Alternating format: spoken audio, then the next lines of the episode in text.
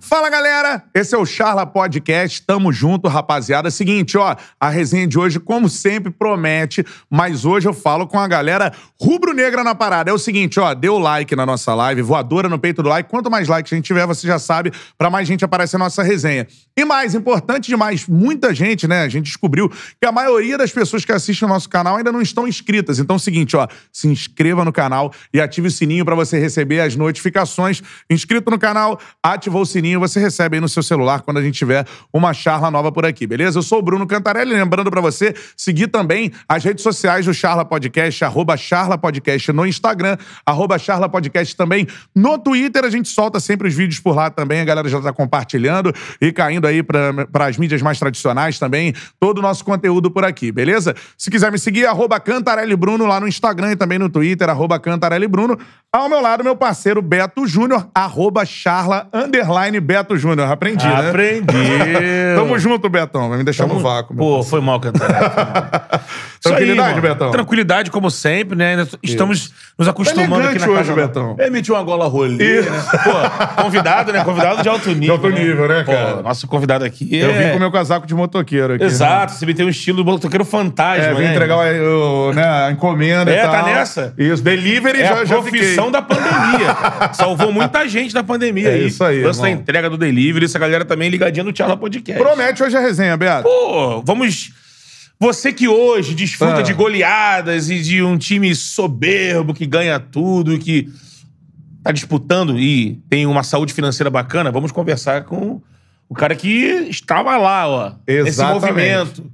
Uma- um, um dos alicerces, vou te dizer também. Com certeza. Sigam o Betão no Instagram. Segue. Arroba charla, eu resenho, eu resenho. Beto Cantarelli é estrela, mas eu resenho. Chama lá que eu converso. Tamo junto, galera. Vamos pra mais uma charla e hoje com um convidado muito especial. Eu vou, eu vou dizer o seguinte: eu acompanhei esse início dessa transformação do Flamengo. E é um cara elegante demais, Sim. um cara num trato muito fino, muito competente também. A gente tá trazendo aqui um dos principais responsáveis pelo sucesso do Flamengo Com hoje, não tenho certeza. dúvida alguma. Recebendo aqui Valim Vasconcelos. Palmas pro Valim, galera. Show de bola. Obrigado. Grande Valim. Uma honra pra gente, Valim. Pô, obrigado, Bruno. Obrigado. Maurel não, Beto Júnior. É o artista. É um artista, exatamente. Um prazer estar aqui falando com vocês no Charla Podcast. Pô, muito bacana essa, essa ideia de vocês. Eu acho que tem tudo para dar certo. Eu estava falando com, com o Beto na vinda. Muito, muito poucos ah, podcasts de esporte que são efetivamente legais de ouvir, com pessoas, entrevistas interessantes. Então, assim, acho que vocês têm um, têm um caminho de sucesso longo para trilhar aí nos para frente, eu tenho certeza disso. Com certeza. Valim, a gente já Moral, né? conversava aqui fora do ar. Acho que eu vou começar assim, né? Lógico. É, você, é, eu queria que você explicasse um pouco da sua história com o Flamengo, assim, é, como que começou a questão de você entrar no clube, né? Porque uma coisa é você ser torcedor, outra coisa é você querer assumir uma responsabilidade em relação à gestão do clube e tal. Quando veio essa vontade, assim, pra você? Não, essa vontade, assim, eu sempre tive, mas obviamente para mim era muito distante, né? E em 2009 a gente deu uma ensaiada, eu e o BAP e mais algumas pessoas não desse grupo na eleição de 2009 para a gente ver como é que era a política do Flamengo. Em 2012 eu comecei a frequentar as reuniões do Conselho Fiscal, cujo presidente era o Capitão Léo, que sempre me tratou muito bem, assim, deixava as pessoas assistirem às reuniões do Conselho Fiscal. Eu ficava um pouco horrorizado com o que eu via, mas falei, bom, tudo bem, isso aqui é Flamengo, vamos, vamos acompanhar. E a ideia era, efetivamente, começar a entrar ah, na, na, na política, mas entender como é que aquela engrenagem funcionava ou não funcionava, né? Então, ah, em 2012, ah, por vários, várias pessoas, vários grupos se começaram a conversar sobre ah, vamos começar a participar da política do Flamengo, porque o, a- o Flamengo já está quebrado, já está falido, o próximo passo é ir para a Série B e aí descer a ladeira abaixo. Né? E a gente via os resultados não só dentro de campo, mas também fora de campo. Né? É, penhoras, eh, dívidas, ah, páginas policiais, e aquilo me incomodava muito, né? Falei, cara, como é que deixa um Flamengo, uma potência dessa, chegar nessa situação e não conseguem consertar? Então entra presidente, sai presidente, volta outro presidente que já foi. entra uma nova presidente e nada né, resolve. Falei, ó, vamos, é, vamos ah, nos juntar aqui para a gente poder é, fazer uma chapa e concorrer à eleição. Então, assim, o Landim me ligou um dia, falou, pô, Valinho, estou aqui reunido com nosso querido falecido Carlos Langoni, que foi uma pessoa importantíssima, que eu é, gostava muito, uh, o BAP, uh, o Godinho, uh, basicamente isso, o Goni, a Ruda. o Osterman, se... Osterman também, né? Não. Nesse primeiro, naquele primeiro time não tinha o é Rui Osterman, né? Ah, não, o, Rui Osta, da, da, da, Visa. Isso, isso. Enfim, tinha algumas pessoas, olha, e nenhum de nós aqui pode ser candidato, porque não temos uh, o BAP, né? Obviamente, Sim. acho que eu já citei uhum. o BAP. E um, nenhum de nós pode ser candidato, acho que só você pode ser candidato e eu talvez possa ser o vice. É, isso, só para explicar, é, vocês eram pessoas que se conheceram no clube? Não, a gente já se conhecia que... antes. Todo mundo já se conhecia antes. Uhum, mas desse mundo corporativo ou... Do mundo Enfim. corporativo. Do clube, não. Ninguém, tinha, ninguém nunca tinha participado da política do, é, do Flamengo, do Flamengo né? sim. Então, assim, nem de conselhos, e nem Tinha nada. o lance da anistia que a Patrícia tinha dado, né? Então, então isso... Por que, que eu, eu achava que eu podia ser presidente? E podia mesmo. Depois uhum. eu vou explicar o que, que aconteceu. É... Quando o Bebeto foi pro Vasco 89. Em 89, o Felipe, meu filho, que é amigo do, do Beto Júnior, falou: pai, eu vou, vou virar Vasco. Falei, pô, meu filho, caraca. Olha, você não sabia, hein, Felipe? Passou mais ou menos um ano sendo Vasco, né? E eu é fiquei mesmo? louco. Eu falei, quer saber? Eu vou parar de pagar essa porra desse título, porque, cara, porra, o cara vende o Vasco, vende o Bebeto pro Vasco, meu filho vira Vasco. Eu não vou, chega, eu não vou pagar mais esse troço. Até depois conversei com, com o Gilbertinho lá, com o presidente Gilberto, falei, pô, Gilberto, você me quebrou. Não, valia, mas ele me explicou tudo. Falei, pô, Gilberto, mas caraca. Aí eu falei, beleza, ele Vasco, o Flamengo. Aí essa história como é que terminou? Teve um Vasco e Flamengo, eu falou, falei, vou pro tudo ou nada. Vamos lá ver assistir esse jogo. Ele com a camisa do Vasco, eu com a camisa do Flamengo, foi pro Maracanã. 3 a 0 Flamengo. Na volta, ele no carro chorava pra cacete. Falei, meu filho, você escolheu ser Vasco, o seu problema é teu. Quer ser Vasco, você continua. Não, pai, eu vou voltar a ser Flamengo. Falei, então tá bom. Então. eu, assim, eu gosto de ir por tudo ou nada. Tem essas Sim, coisas. All in, ah, all in. Vamos lá, tem um jogo hoje, não sei o que, que deu no Flamengo aquele dia, mas gol de 3 a 0 e, e foi a virada, né? A volta do Felipe para onde não devia ter saído. Exatamente. E aí eu parei de pagar e tal. Em 2011, janeiro, a Patrícia deu uma anistia. Eu falei, cara, quer saber? Eu vou, eu vou aplicar para essa anistia, vou pagar lá um pedaço que, uh, e vou voltar a ser sócio, porque eu quero ter a ambição de participar da política do Flamengo. Que aconteceu em 2011, eu nunca tinha pensado nisso. Anistia, anistia ampla, geral e restrita. E aí eu falei, bom, se a anistia for ampla, geral e restrita, eu voltei a ter meus direitos políticos, sou sócio uhum. desde 1975, que meu pai me deu o título de sócio patrimonial. Beleza. Então, eu acho que eu sou elegível, peguei dois pareceres ou três pareceres de, de advogados de, de enorme reputação e, e renome, que atestava que eu, pela, pelo, os termos da anistia e pelo Estatuto do Flamengo, eu podia ser candidato. E o Landim também poderia ser vice, vice como sócio é, laureado, se não me engano. Não, laureado não. É, é tinha, ele, ele, ganhou algum título de, de, sócio do Flamengo por serviços prestados lá também.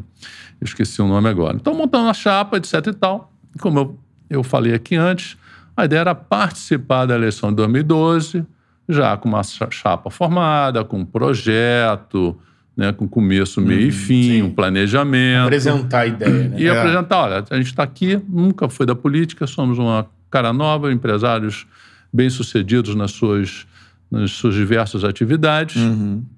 E a gente quer organizar esse clube, porque é o maior clube, é, a maior torcida do país e impossível um, um clube desse não dar certo. Tem a, a questão aqui, é a gestão exatamente. E só que a repercussão foi muito maior e melhor do que a gente esperava. Uhum. uhum. Aí a gente viu, começando nas pesquisas de intenção de voto, falou, pô, a gente está começando a a crescer. Crescer, passamos já nas pesquisas a Patrícia. Né? Que tentava a reeleição, né? Apesar de que várias colunas de uh, jornalistas esportivos diziam não, a Patrícia vai ganhar, que é não sei o quê, bababá. É e a gente sabe como é que essa coisa funciona. É e, E a gente falava, não, nossas pesquisas dizem que a gente vai ganhar essa eleição, etc e tal. Aí teve lá a tal da reunião para aprovar as chapas. É. Chegou na, minha, na nossa vez, o Conselho de Administração disse, não, você não tem, você não tem uh, as condições uh, necessárias e solicitadas pelo Estatuto para participar, para ser cabeça de chapa, e o Landim também não. Eles puxaram o negócio dos cinco anos de vida associativa, Foi né? isso, É, exatamente. Só que, como é, como é que essa coisa caiu? Em 2015 eu também não tinha os tais cinco anos de vida associativa. Uhum. E, e eu, Landim, a nossa chapa em 2015 foi aprovada. Tá certo? Então, É. assim, então a máscara caiu em 2015. Sim. Né? Porque se era 2000 e, 2011, É, que você eu- começou em 11, é. cinco anos, 2016. Então eu não podia 2015 também. Sim. E 2015 ela foi aprovada, a mesma chapa de 2012. Então, assim, foi uma coisa política É algo político pra tentar barrar uma, para a Patrícia ganhar. uma reformulação no Flamengo. Você Isso, e acha? para a Patrícia continuar. Vocês esperavam isso, né? Não, a gente já esperava. Porque Tanto vocês que- tinham ali a situação do Bandeira e do Exatamente. Então, né? assim, eu vou explicar. Então, foi político, mas. E, e quando isso ocorreu no dia lá, até deu aquela, aquela entrevista no- depois dizendo que a Corja tinha, queria Uhum. ganhar, mas que não ia ganhar, que teve uma repercussão enorme dentro do clube. Então, nego, porra, Valinho, como é que você diz que tem Corja aqui? Eu falei, pô, digo porque tem, cara. Então, pô, ele ficou muito puto comigo, mas Sim. eh, tinha, que, tinha que partir É, para tá- a briga. exatamente. Porque se afina ali, a gente ia perder. Ah, e aí algumas pessoas, pô, vamos entrar na justiça, pô, vamos lá, não sei o quê. Eu falei, olha só, para mim, certo ou errado, justo ou não justo, as coisas têm que terminar dentro do clube. Então, assim, jamais eu vou para a justiça se eu achar... Porque se os poderes do clube decidiram, porra, para mim está decidido, cara. Eu sou contra esse negócio de ir para a justiça. né? tem, tem alguns clubes que hoje estão numa situação ruim porque tudo vai para a justiça. É, exatamente. Né? Porra, é uma vergonha isso. Então, É. assim, os clubes têm seus poderes, conselho de administração, deliberativos, competências, né? assembleia, isso aqui, cara, decide ali dentro. Certo ou não certo, decide ali dentro. Então, assim, eu fui extremamente contra e não fomos na justiça, que eu podia ter entrado, reclamado, pô, tenho cinco anos sim, não sei o quê, mas acho que é errado. Só que a gente já estava ouvindo essa conversa e falou, olha, a gente tem que ter um plano B aqui. Né? Primeiro pessoa que eu contactei foi o Gil eh, Bernardo, que, o- que foi, inclusive, na, naquela eleição depois, um presidente da Assembleia Geral e hoje é o vice-presidente do Conselho Deliberativo, que é uma pessoa espetacular, super competente, amigo meu, esse é realmente amigo meu do BNDES até hoje, somos amigos. Falei, Gil, pô, você não quer ser o plano B? Não, ali não quero, pô, você, eh, minha vida ainda está enrolada, etc e tal. Beleza. Falamos com Bandeira, fui no BNDES, eu e o BAP, falou, Bandeira, olha só, eu tinha uma relação assim, não de amizade, de frequentar a casa, mas, pô, a gente se, se via no BNDES, tava, conversava sobre o Flamengo, principalmente, e tudo. Aí ele falou, não, eu topo. Eu falei, não, Bandeira, então você...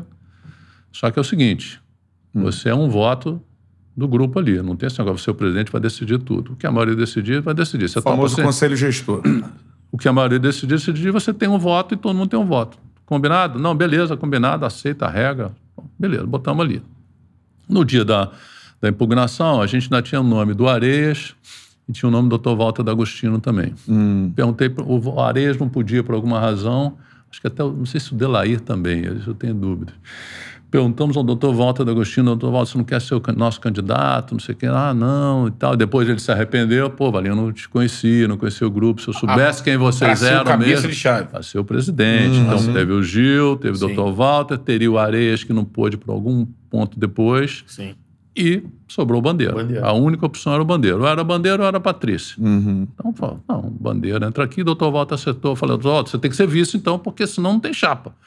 E o Maurício Gomes de Matos Uhum. deu, assim, 18 horas, 16 horas, desde a decisão até o dia seguinte. Então, acabou quase meia-noite a reunião, até as quatro da tarde do dia seguinte, tem que apresentar a chapa com as certidões, etc e tal. Só que a gente tinha tirado todas as certidões de todas essas pessoas e, e ia poder apresentar a chapa. Apresentamos a chapa, o Bandeira como eh, cabeça, o doutor Walter D'Agostino como vice. E, porra, assim, há 13 dias da eleição, alguma coisa desse tipo, e ganhou de barbada, né? É. Barbada. Que as barbada. pessoas imaginavam que esse hiato de vocês terem que agora refazer uma campanha em cima dessas duas figuras, certeza. vocês iam perder tempo, né? Não, é perder tempo. Ah, o Bandeira não, o Bandeira não era conhecido. É. De todas as reuniões, o Bandeira nem aparece. Exatamente. Então, eles falam, pô, o cara é desconhecido, Mas aí é o seguinte, pregamos lá, eu que ia, dizendo que eu ia ser o diretor-geral, a foto do Zico continuava apoiando, Exato, etc. é. Então, isso deu a... Isso na campanha de vocês era muito bacana, que era apresentar o time como os players, né? Como as empresas fazem, né? É. Era uma comunicação que não era normal, isso que eu falo. Era a chapa, só pra relembrar a galera, era chapa, Chapa azul, azul, exato. Né? É, num, num primeiro momento tinha até uma relação de Flamengo campeão do mundo, né? Era o nome da chapa. Era o nome da Resgatar o Flamengo campeão E, do essa, mundo. e, a, É. e, a, e, a, e, a, Cor Azul surgiu o dia que eu fui inscrever a chapa lá, né? lá com, a, Chiquinha, que era diretora da Secretaria-Geral. Pô, tem que escolher uma cor. Eu falei, pô, Chiquinha, com uma cor? Cara, não sei o quê. Pô, eu falei, pô, eu gosto muito de azul. Pô, a cor que eu adoro é azul e tal. Falei, ah, então tá, ótimo, bota azul. Então aí botou azul ali na hora. Então, e virou um negócio com azul, né? O azul Exatamente. virou. virava- depois da, mais depois da briga, que a gente vai É. chegar na briga, ficou o negócio do azul. Mas assim, uma coisa que eu queria perguntar pro Valim, ainda dentro desse, desse meio, que você ainda vai fazer agora a sua interrupção, né? É. Se você sentiu isso quando, quando a campanha embalou, é que eu vi muito. Na época, repito, né? Eu ainda muito mais consumidor do que mídia. Ali eu tava entrando na Tupi naquele período ali, em 2012, ainda não tinha entrado. Apresentavam a- o impacto da chapa azul, tanto na mídia e quanto nos rubro-negros e na- naquela estrutura que existia no Flamengo ainda. Eu lembro que tem uma frase assim: ah, que. Eu não sei se foi o peruano ou alguém lá do Flamengo, numa daquelas entrevistas que a mídia abriu, a eleição abre pra todo mundo falar. Não, eles estão achando o quê? Entrou aqui, eles acham que vão chegar aqui no Flamengo, É. vindos da Lua, É, ou de é. outro planeta, É, com ideias planeta. mirabolantes, Aham. 15, 16. Estão entrando aqui igual aqueles filmes de ficção científica, com fumaça, gelo seco. Essa é a impressão dos É caras. isso mesmo. E Simplesmente assim, era uma galera, como o Valim enumerou aqui, Bem- é, profissionais bem-sucedidos no mundo corporativo, torcedores do Flamengo que, que viram uma possibilidade Pô, de mudar. Uma marca dessa. é, os caras trabalham com o quê? Tudo, com números, com, com tudo isso e, e olhavam assim, pô, olha essa marca, olha esse potencial, tudo Sim. isso, porra, tá assim, estagnado. E foram pra lá. Então, assim, eu acho engraçado isso, é, é, como o pessoal de dentro olhava e via. Esses caras estão chegando da onde? Tá vendo esses caras com esse pensamento? É, não. Foi muito engraçado. Isso. Depois a gente lembrando disso, é muito engraçado, né? A percepção interna. Falei, Cara, esses caras nunca. De onde esses caras são, né? Parece até aquele o Sérgio Chapelin. De onde esses caras É. vieram? De que se alimentam, né? De que se alimentam? Como se porra. reproduzem? Exatamente. Então, assim, foi e. Foi um choque, né? Foi um choque total. E o que, que, que foi bom daquilo dali? Como a gente ganhou uma eleição, porra, assim, com uma ampla margem, a gente ocupou o clube inteiro. Então, assim, não deixou feudo para ninguém. Que era um Qual- problema, né? Que era o problema. Que qual feudo o cara começa a te minar ali, um pedaço aqui, outro ali. A gente passou o rodo e botou gente nossa em todos os lugares do clube. Todos. Então não tinha. Não Isso tinha- foi possível pelo tamanho da vitória. pelo tamanho da vitória. E a gente não fez composição política com ninguém. Sim. Então, assim, não tem esse negócio que hoje já faz, tem 18 grupos políticos, tem que dar uma, uma cadeira para cada um, no conselho não teve. Assim, eu e o BAP, vou repetir, eu e o BAP montamos toda a diretoria, todos os VPs, escolhemos eu e ele. BAP, esse aqui. Valinho, o que que você acha disso aqui? Vamos botar esse cara? Vamos embora. Escolhemos o presidente da Assembleia Geral, o vice-presidente da Assembleia Geral, o presidente do Conselho Deliberativo, o vice do Deliberativo, o presidente do Conselho de Administração, o vice do Conselho de Administração. Toda a estrutura Executiva, corporativa, executiva, não sei o quê, de, de, de, e de deliberação ah, de órgãos do clube, de controle, de, depois o Conselho Fiscal também indicamos lá, o, o Mário Esteves na época e o vice. Então, assim, toda, toda, eu e o BAP que pusemos. E aí ocupamos o resto do clube como um todo.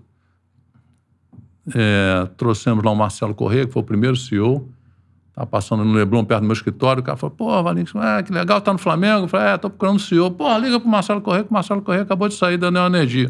Marcelo, que é Fluminense. Marcelo, pô, quer ser do CEO do Flamengo? Tamo lá, precisamos de um cara assim, agressivo, no bom sentido com você, que é para lidar com os credores. Pô, Valinho, tô dentro. Pum. Aí ele chamou o Paulo Dutra, que trabalhava com ele na Neo Energia, que era o tesoureiro, que é botafoguense. Paulo, quer ver seu diretor financeiro do Flamengo? Não tô dentro. Mas por que, que os caras vieram? Porque a credibilidade de quem estava tocando o projeto. São cargos O executivos. cara não vai sair de uma né? empresa dessa para ir para um clube do jeito que estava o Flamengo sem saber, porra, vai ter uma galera lá que vai dar respaldo ao trabalho. É uma galera séria, o trabalho é sério, não é brincadeira. É desafiador, muito desafiador. Exato. Mas, É. porra, dá para fazer. Então, E assim foram trazendo as pessoas chaves para tocar. O, o jurídico, ah, também muito bem tocado pelo, pelo Flávio Willeman. Willeman. Ah, ah, na época, e por- pelo Bernardo Ascioli, que era o diretor jurídico, que teve um papel importantíssimo. Né? Então, assim, assim que foi montada a estrutura do, do Flamengo. E aí foi uma gestão eh, que muita gente a gente participava, cada um com sua experiência, com a sua eh, contribuição, né? E fomos preenchendo as caixinhas lá, ó, esse aqui vai ser o vice disso, esse vai ser o vice disso, vai ser o vice disso. E eu tô... Ah, tá. É do se- Valim, é, sobrou, sobrou o futebol.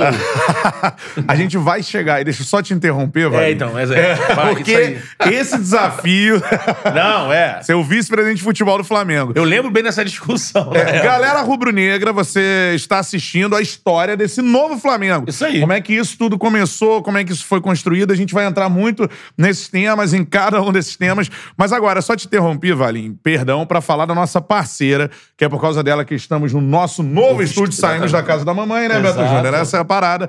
Que é a Forneria Original, mandando um abraço pro doutor Forneria. Aquele abraço, tamo Doutor junto Forneria aí. e Dona Forneria. É, verdade, cara. É a, a melhor pizza que você pode pedir, a Forneria Original, pelo aplicativo da Forneria ou pelo site forneriaoriginal.com. O aplicativo você baixa na sua loja de aplicativos aí no celular. Beto Júnior já sabe que a minha pizza preferida da forneria é, a Catuperone, mas a levíssima tá me conquistando também. E hoje teremos Catupirone e Levíssimo. Ah, então beleza. Então hoje tá, tá em casa, Tá né, em meu casa, parceiro? irmão. Você ainda tem algum outro sabor pra indicar pra galera aí, Betão? Pô, Eu alguns, curtia né? de presunto também, Dizem, sensacional. dizem que o Betão gosta da pizza grande. Com borda A recheada. par- partindo, Mas eu também. partindo de 40 centímetros, a pizza grande, não vamos conversar com micharia, né? Pizza grande, pizza grande. E também, é, cara, a gente tá fazendo um teste. A portuguesa é muito boa, cara. É sensacional, né? Quatro queijos também, o gorgonzola brilha. Quem tá fazendo quase o rodízio aqui É, no chat. exatamente, exatamente. Pô, tem com presunto de Parma também, que é brincadeira. É, isso aí. Então, assim, você vai, vai ficar aqui falando de todos. É. De todos os sabores que a forneria tira onda. E você ainda pode. Olha, tá acabando, hein? Hum. Enquanto durarem os estoques, você ainda pode ter o prato da forneria. Personalizado. Exatamente. Opa. Tá? Exato. Você ainda tem, porque era pro mês de aniversário, foi mês de agosto. Sim. Cinco anos da forneria. Mas ainda tá rolando. Você pode, entra aqui na descrição. Baixa o aplicativo, entra no site, que você vai entender lá como é que você faz pra pedir o seu combo de pizza 40 centímetros. E aí você faz ali, paga mais uma grana e você leva o prato exclusivo e tá acabando, hein, galera? É, e ô Beto Júnior, se eu quiser um desconto, aquele cara da TV, né? Pô. Se eu quiser um desconto, como é que Ah. eu faço, Betão? Pô, é fácil, Cantarelli.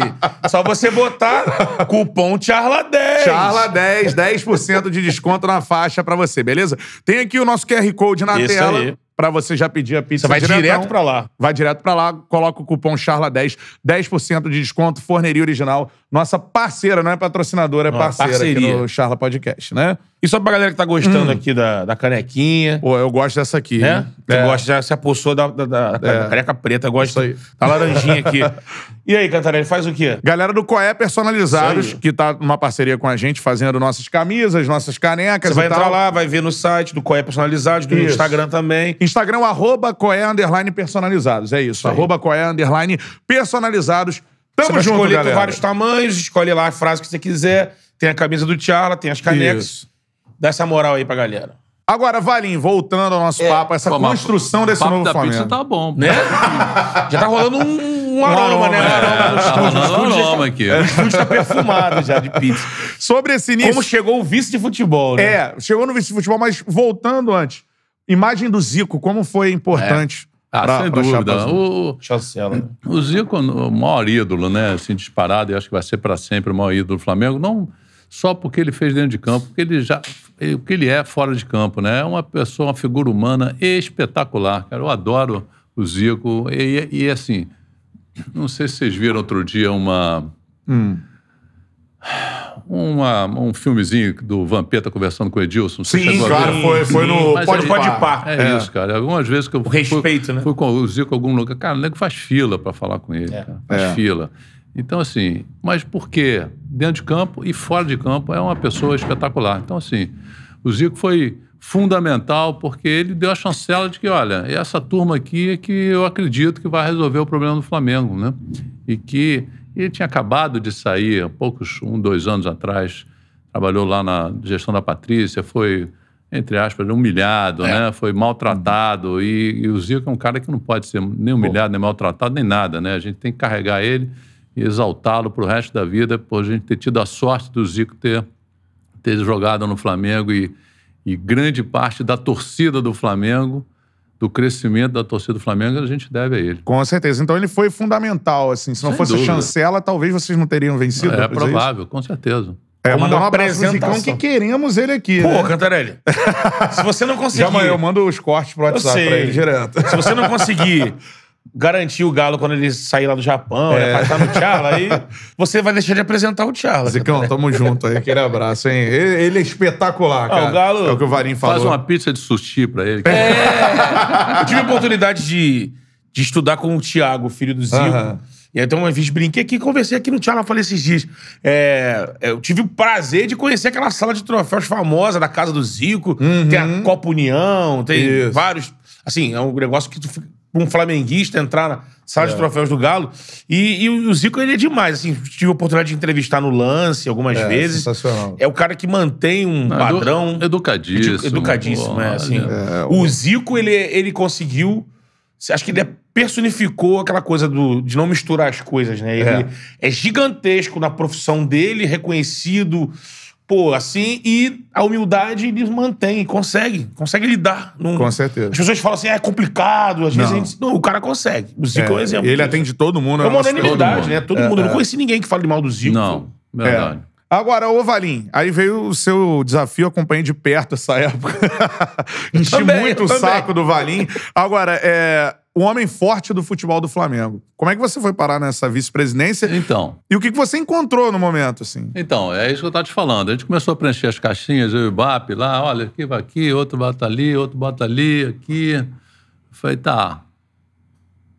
Até agora não tem nada para mim aqui. É, mas sobrou futebol aí. A gente precisa ter um cara no futebol super confiável.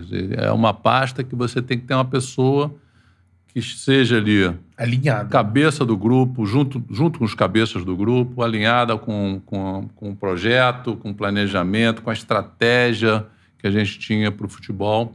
E não pode deixar margem a dúvida para nada, né? Então, assim, falei, pô, vamos embora. É, não tem medo do desafio, não. Vamos lá. Contratamos um profissional da melhor qualidade, foi o Pelaipe, que me ajudou bastante. O Pelap foi a sua primeira opção de vocês? Foi. Não, eu entrevistamos o Pelaipe, entrevistamos o Ximenes, Não tinha um desejo do Maluf? Não, tinha, tinha um, mas aí o- a gente ia conversar com o Maluf, não sei nem se o BAP chegou a conversar com ele. Mas aí o Atlético, né? Que É, na época do Atlético. Tinha Aí feito fama falou- no Cruzeiro e tal. Aí ele falou, não, não, não vou, eu prefiro ficar no Atlético. Aí, assim, o Pelaipe foi uma, uma opção, porque a gente precisava de um cara firme, né? Um cara um disciplinador. E eu tenho um episódio ótimo, né? Primeiro dia que eu cheguei na, no, no CT, pô, chovia pra burro, aquele CT, uma coisa horrorosa, É, cara. Não pra era caramba. esse ninho que você conhece, não. Era Aquela- outro ninho Aquela do casa caindo aos pedaços, os meninos lá da, da base, né? E aí chegamos lá no uma chuva apresentação, né? Aí chegou lá, ah, eu, o Bandeira também foi, tinha um auditório num dos containers, e, e os jogadores vão chegando. Aí chega um de sandália, outro de não sei o quê, Pelé passou. Pode voltar todo mundo pro vestiário, quero todo mundo aqui de uniforme, tênis, meia, não sei o quê. Quem não tiver nem vai entrar. Porra, o cara foi todo. Os que estavam, não estavam, voltaram pro vestiário, voltaram fardados, todo bonitinho, todos elegantes. E assim, foi a primeira vez que eu falei, cara, realmente, Pelé foi lá, sabe como é que trata, É. como é que conversa, né? Sem, Vocês acho que nenhum tipo né? de ofensa, mas acho que disciplina, hierarquia eram fundamental ali, a gente via que não tinha, né? E a primeira reunião com os jogadores, eu falando, olha, daqui para frente nós somos isso, somos, somos fulano, beltrano, não sei o quê, bababá. E ah, nosso projeto é esse e, e quero dizer a vocês que daqui, vamos resolver todas as pendências que estão aqui. Tinha salários de estimagem atrasado, salário não, mas de estimagem sete, oito meses, uma coisa assim. O Dorival não recebia uma parte do salário dele desde que tinha começado. Era uma coisa meio, meio trágica, Caótica, assim, né? caótica.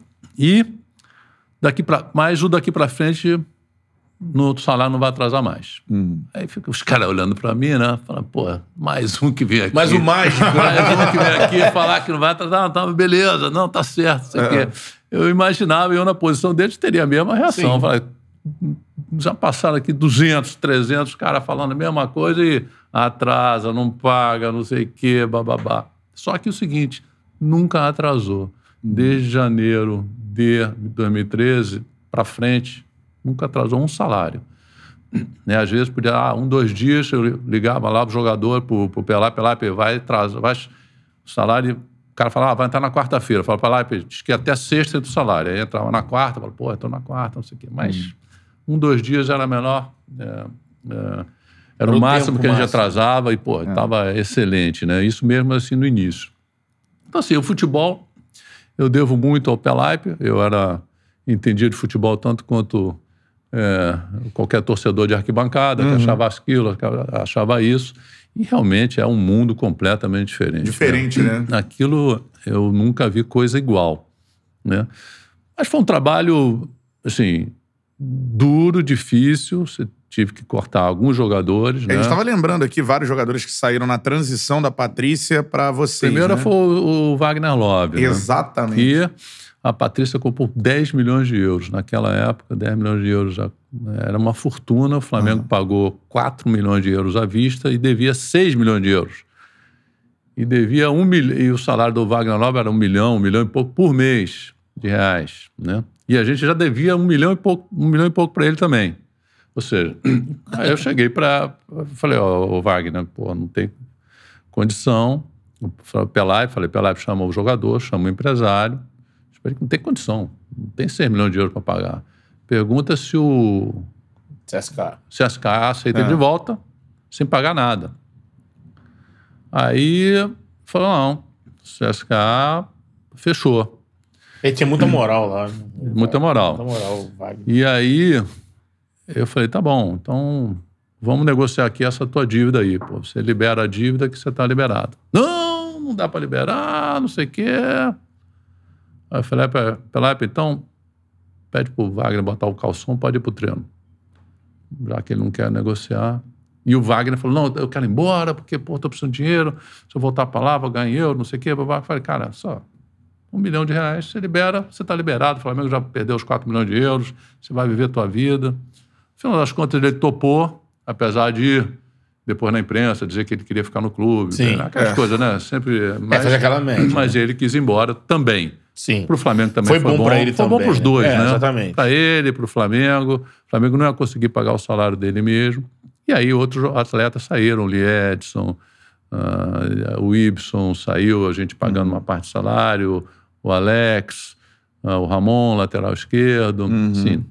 A gente teve que fazer os né? ajustes. O Hã? Ibson, ele falou Ibson, O é. a Depois gente- até o próprio Dorival, né? o Ibson acho que foi pro Corinthians, se não me engano, ou pro Santos. Não, Foi é, Santos, né? O Flamengo pagou, a gente pagando metade, mas falei, cara, mas estamos economizando metade, né? É melhor do que nada.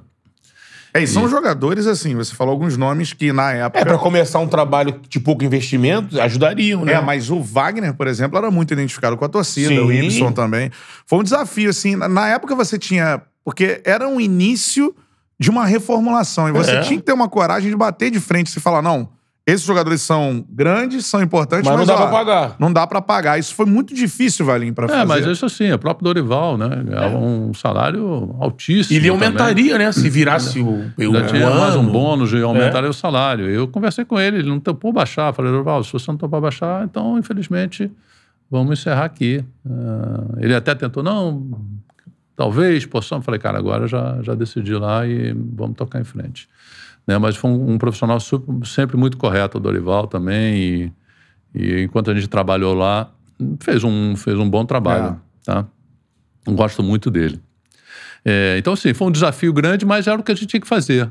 A gente tinha. E outra, Mas é algo em comum no futebol, é né? incomum, mas não tem jeito, cara. Quando a gente traça uma estratégia, um, um plano, cara, você tem que né, você tem que aquele plano, porque o que, que, que adianta eu ter um jogador que eu não consigo pagar? Tudo, todo o meu discurso ia por água abaixo. Porra, Valência disse que ia pagar salário em dia, não está É. conseguindo pagar. Pô, não estou conseguindo porque não tem dinheiro mesmo. Né? A gente pegou os 40 milhões do, do, do, do, do- do bônus de assinatura da, da Adidas, Adidas, podia né? ter comprado um jogador. Não, pagamos pra, pra- damos 40 milhões para a Receita Federal, para não ter mais penhora. Exato. Né, assim, é, a- a- o trabalho tinha que ser feito de alguma maneira. E vocês conseguiram algo também que acho que ajudou muito, né? Acho que isso foi um resultado do, do nome que vocês tinham, que foi na eleição, vocês já anunciaram a Peugeot, né? A Luciana Peugeot. Porque o eles Flamengo são- passava por um problema de não ter parceiros, né? O Flamengo vinha sem ter patrocinador. patrocínio master, é. Então, a Peugeot, né, foi um trabalho que o BAP fez. Ele tinha relação lá e, e agora as pessoas, as empresas, as pessoas, os bancos voltaram a se aproximar Sim. por conta pela, pela credibilidade pessoal né, de cada um de nós. E assim, e a ideia era essa, olha, vamos começar trazendo todos estes para cá pelos nossos nomes, mas aos poucos vamos construir uma credibilidade do Flamengo novamente. Sim. Porque daqui a pouco a gente vai sair, como a gente saiu, e é, o Flamengo é que tem que ser a credibilidade, não as pessoas que estão aqui. E isso foi um trabalho que foi feito. O nome do Flamengo foi- começou a ter credibilidade né, na, na gestão, e mesmo depois que mudou ah, ah, o trabalho financeiro e a responsabilidade financeira foi mantida, e isso ajudou a, tra- a- a mudar a credibilidade das pessoas para a entidade. Com a saída desses jogadores de nome e a montagem que começa ali de um elenco, vamos dizer assim, mais. é, Modesto, enfim, né? mais modesto. É, passou pela sua cabeça que o Flamengo poderia ser rebaixado em 2013 ou, ou não? É, poderia ter que passar por isso para se reconstruir ou isso não passava pela cabeça Olha, de isso, vocês? isso não passava, mas a gente estava atento, óbvio que bom, a gente, olha, isso é um trabalho que a gente vai ter que fazer. Agora, vamos trabalhar para não, para não ser rebaixado. Poderia acontecer? Poderia, né? Mas Era um risco aí- necessário, assim. E aí, aí o, o peruano ia me pegar, mas... É, a gente entra nessa- nesse ponto que quem não vai lembrar, mas lá atrás teve isso, né? Se, se levarem o Flamengo pra Série B, vão pro céu, né? Pro E aí, mas assim, a gente tinha um time bem razoável. O Felipe era um bom goleiro, o Léo Moura um excelente lateral. Depois trouxemos o Wallace, tinha um, Chicão. O, Chicão veio um pouquinho mais na frente, É, na mas frente. tinha o Samir também, que era um Isso. bom Moleque zagueiro. base, tinha o né? Gonzalez, que é o chileno, que era um bom zagueiro. Na lateral esquerda tinha o André Ramon, Santos. e o, depois veio o André Santos, mas tinha o Ramon e tinha, e tinha o João João Paulo, Paulo, que a gente é, trouxe, que era um bom isso. lateral. O Elias, né? Que foi, o, o Pelé trouxe o Elias, trouxe o Paulinho, o Hernani a gente conseguiu manter, que estava de saída. Ah, Moreno. o Moreno, o Carlos Eduardo foi uma contratação. Ah, não é que foi ruim, a expectativa era muito maior do que ele, do que ele conseguiu produzir. Fez um gol importantíssimo. Fez um gol importantíssimo. Só ele. Não, é. só esse, mas foi Não, importante. teve, teve dois, tiveram dois jogadores muito contestados que fizeram dois gols importantíssimos. O Carlos Eduardo e o Márcio Araújo. É, verdade. Carioca. Verdade. Então, assim, era um time abaixo dos padrões do Flamengo, mas era um time que, pô, não era assim também o pior do Brasil. É, não. Tá certo? o Brasil não era. E, e conseguiu encaixar ali na saída do Mano. Ah, tivemos aquela vitória ainda com o Cruzeiro, ainda com Sim. o Mano. Nas né, oitavas da Copa do Brasil. Do, do Elias. Depois, logo depois, o Mano saiu, o Jaime assumiu. Só que assim, o Jaime assumiu, fez um excelente trabalho, no mas o grupo deu uma fechada ali Sim. naquele momento. Né? É que tive- parou, né? Parou um mês, né? eu tive uma conversa com os. Depois daquela derrota do Atlético Paranaense, da saída do Mano, eu fui Isso. lá no CT, eu botei todo mundo numa sala e falei, cara, tem um monte de jogador aqui que já foi da seleção, um monte de jogador aqui que, que, que tem potencial, a gente não pode estar nessa situação.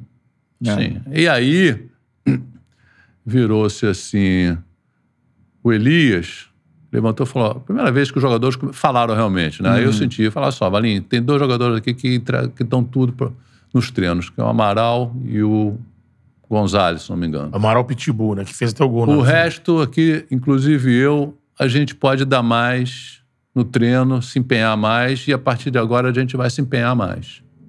O Elias falou. Quando ele falou isso, eu falei, pô, Uhum. acho que agora a coisa pode ser que, vá que. Que Depende do jogador, né, cara? Depende dos caras. O Jaime falou muito bem, se posicionou muito bem nessa reunião também. E dali pra frente a coisa Fechou. foi embora. Futebol o grupo é fechou, cara. Ó, vamos correr todo mundo aqui, fechou. Teve o evento do filho do, Do- do, é. Elias também, que, porra, Uniu, né? ajudou A mais torcida ainda. com o time, A né? torcida com o time, o próprio time apoiando o Elias.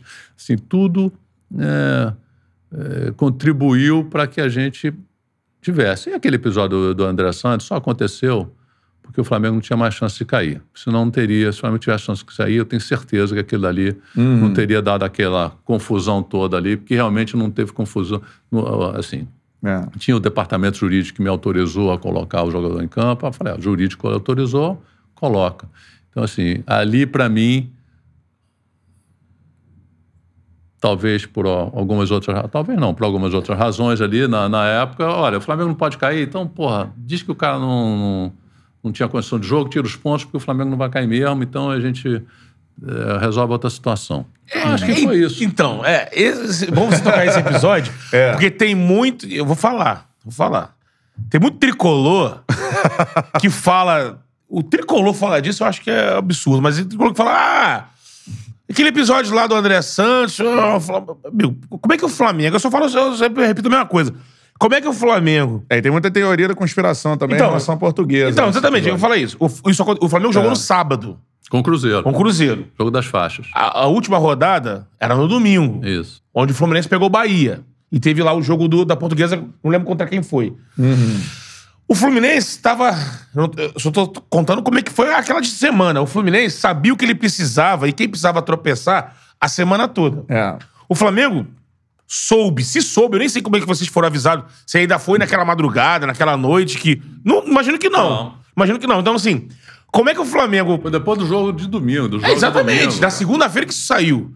Como é que o Flamengo teria, poderia, por exemplo, tentar se defender de algo se ele nem sabia? Só foi saber na segunda.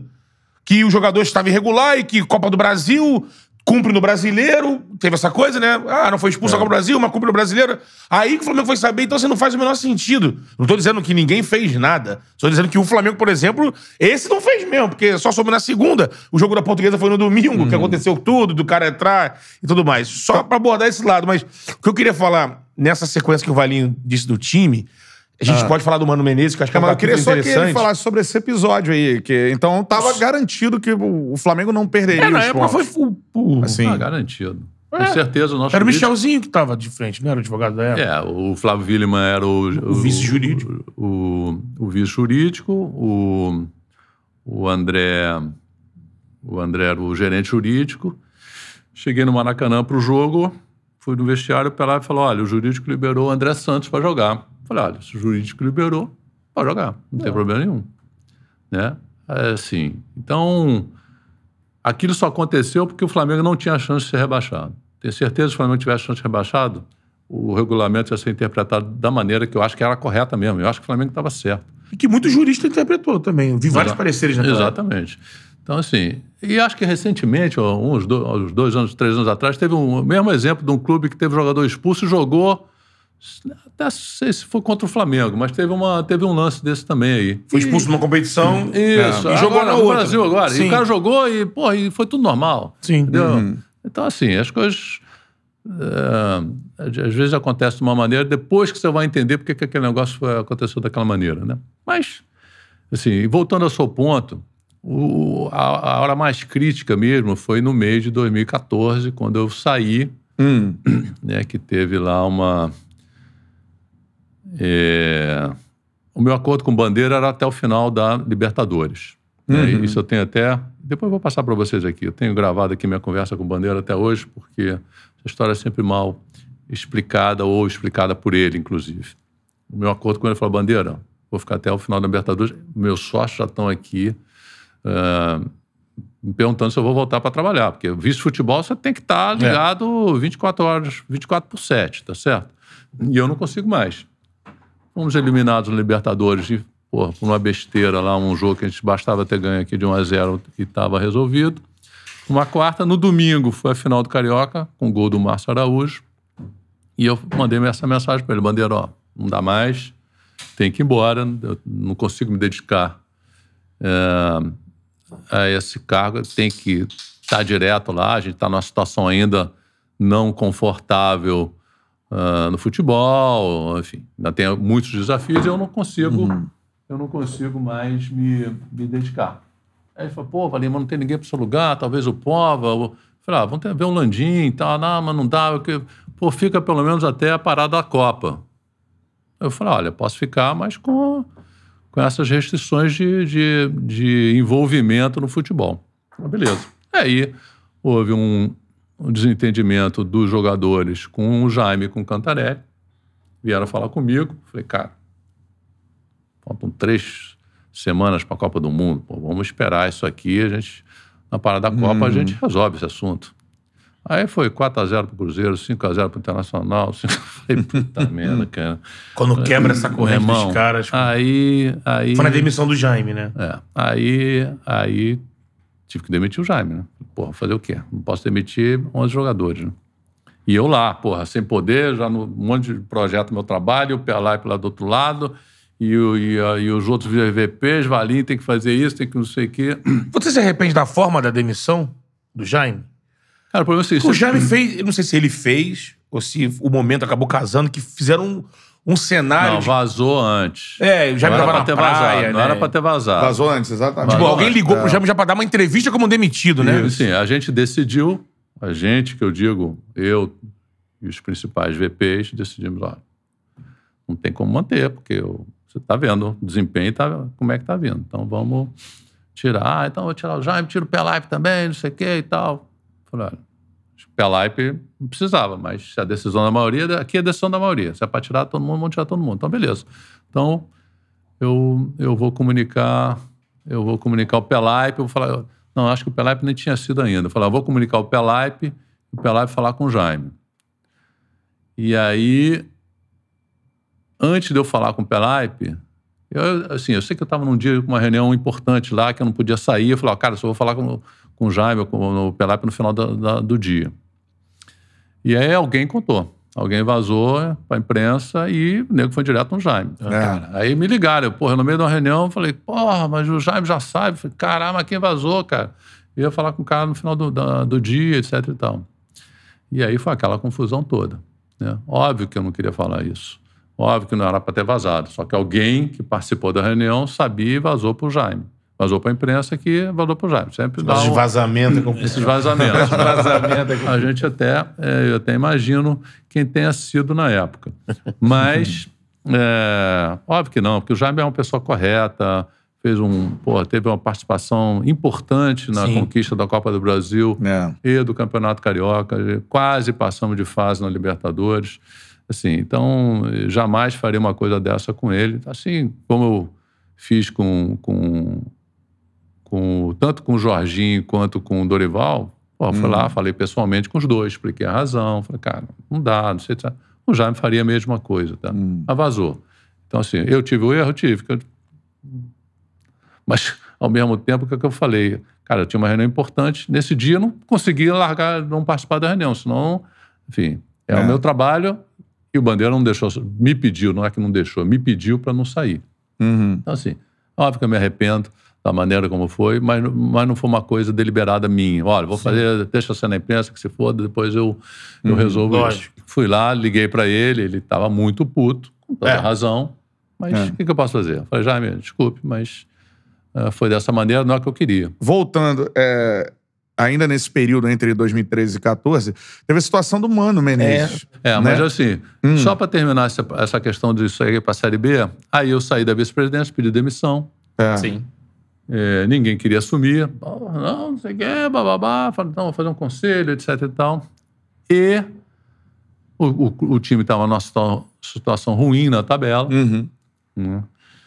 E assim, Aí tivemos a reunião de um grupo maior de vice-presidentes e alguns, assim, para de pagar imposto, vamos contratar, hum. não sei se... Eu falei, olha só, eu, BAP, Landim, olha, assim, não tem essa porra de parar de pagar imposto, que já está definido. Esse é o primeiro. Segundo, não vamos cair. Você, calma, não vamos cair. Se precisar trazer algum jogador dentro do orçamento, a gente vai trazer para reforçar o time, etc e tal, mas não, não tem esse negócio de E não tem agora. A alguma- chegada do Luxemburgo, né? É, agora. Não, primeiro foi o Ney Franco, que foi um fiasco. É. O Ney É uma Franco com o ótima- Felipe Ximenes, né? Foi um ótimo. Ele e o Chimenez foi um fiasco, os dois. São ótimas pessoas, ótimos profissionais, mas não encaixaram ali. Isso. Não fizeram o que a gente precisava. O time ficou em último, né? Estava em último, em quase último, último, é. etc e tal.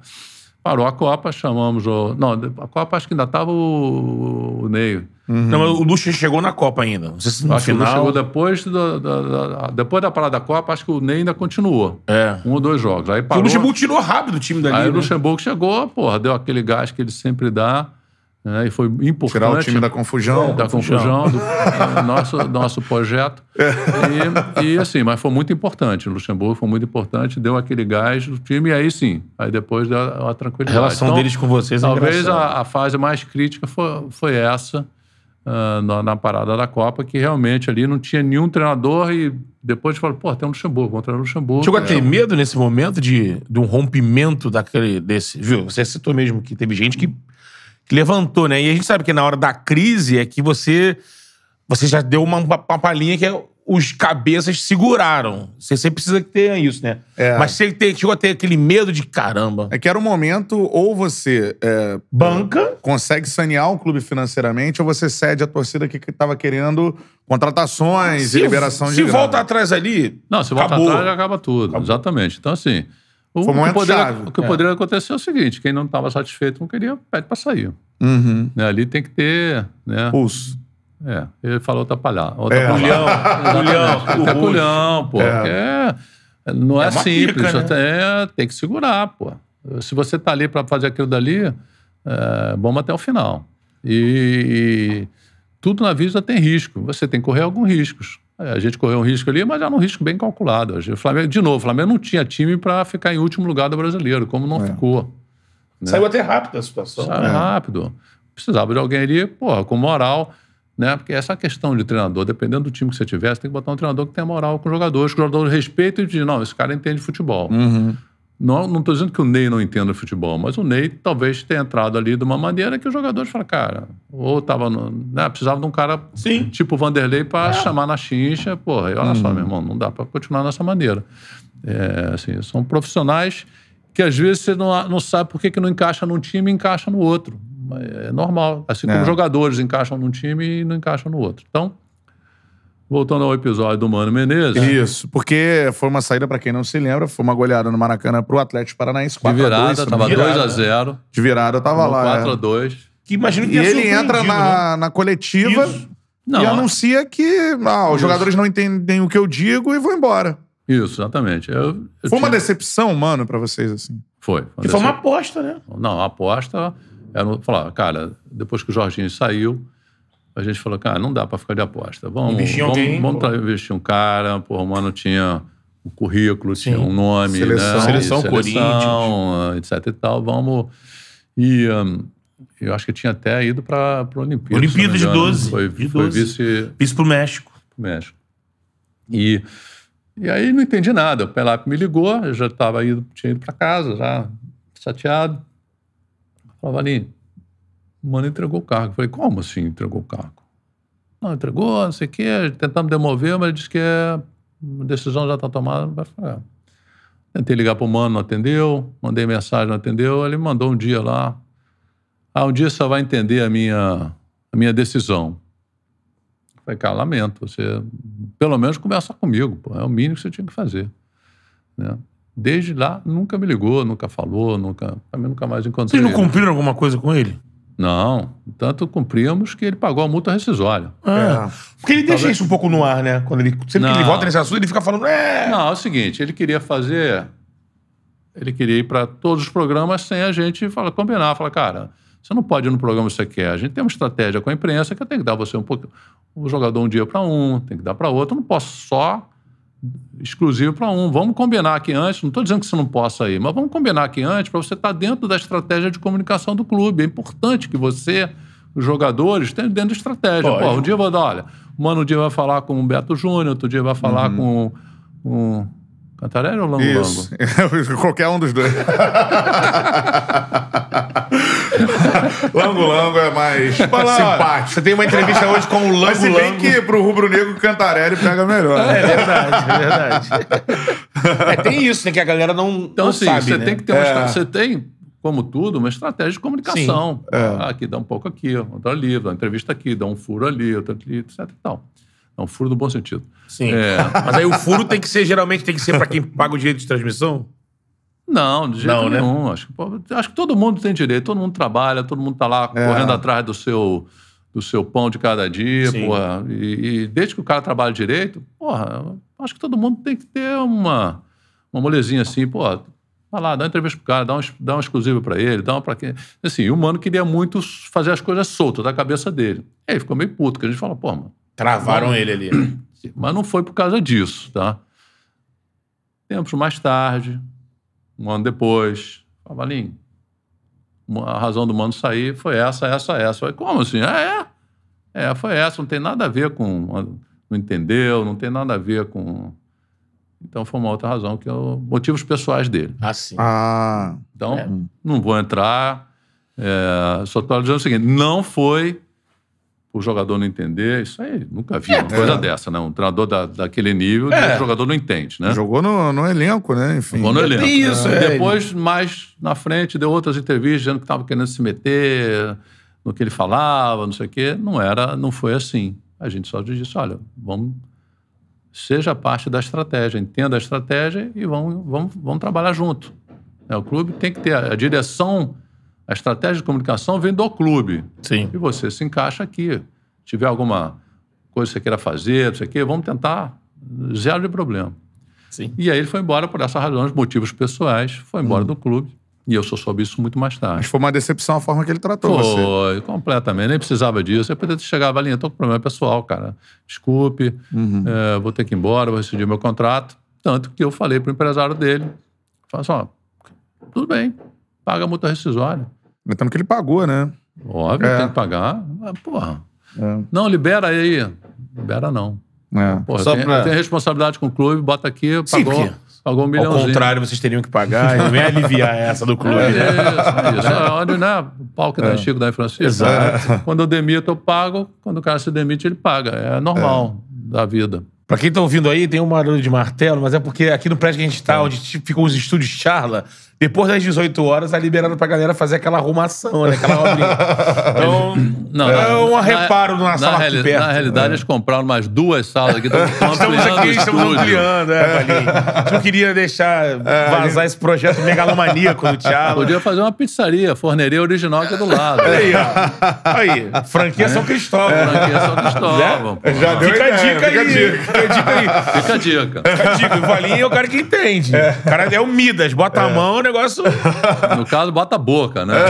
Essa pizza aí é, é verdade.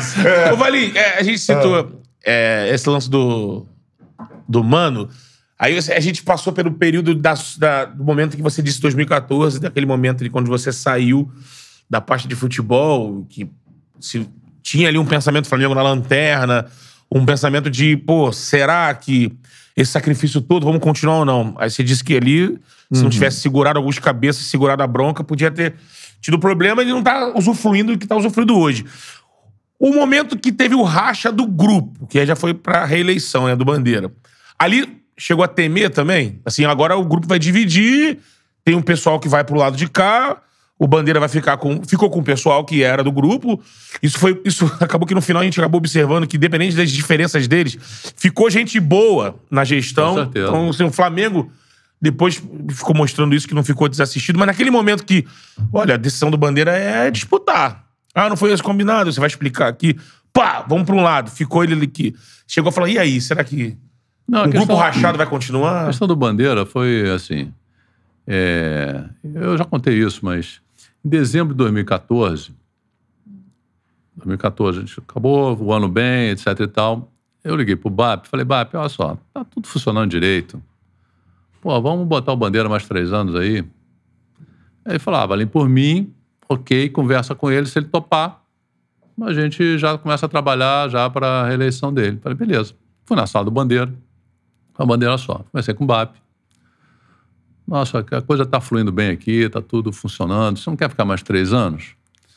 Aí eu falava ali, não sei, porque a minha mulher sente muita falta, ela precisa de mim, então. Mas eu falei, faz o seguinte, conversa com ela, depois volta. Se você quiser ficar mais três anos, acho que do jeito que a gente está entrosado aqui, todo mundo e tal, está funcionando, a coisa está tá evoluindo. Ah, beleza. Eu vou conversar com ela e te falo.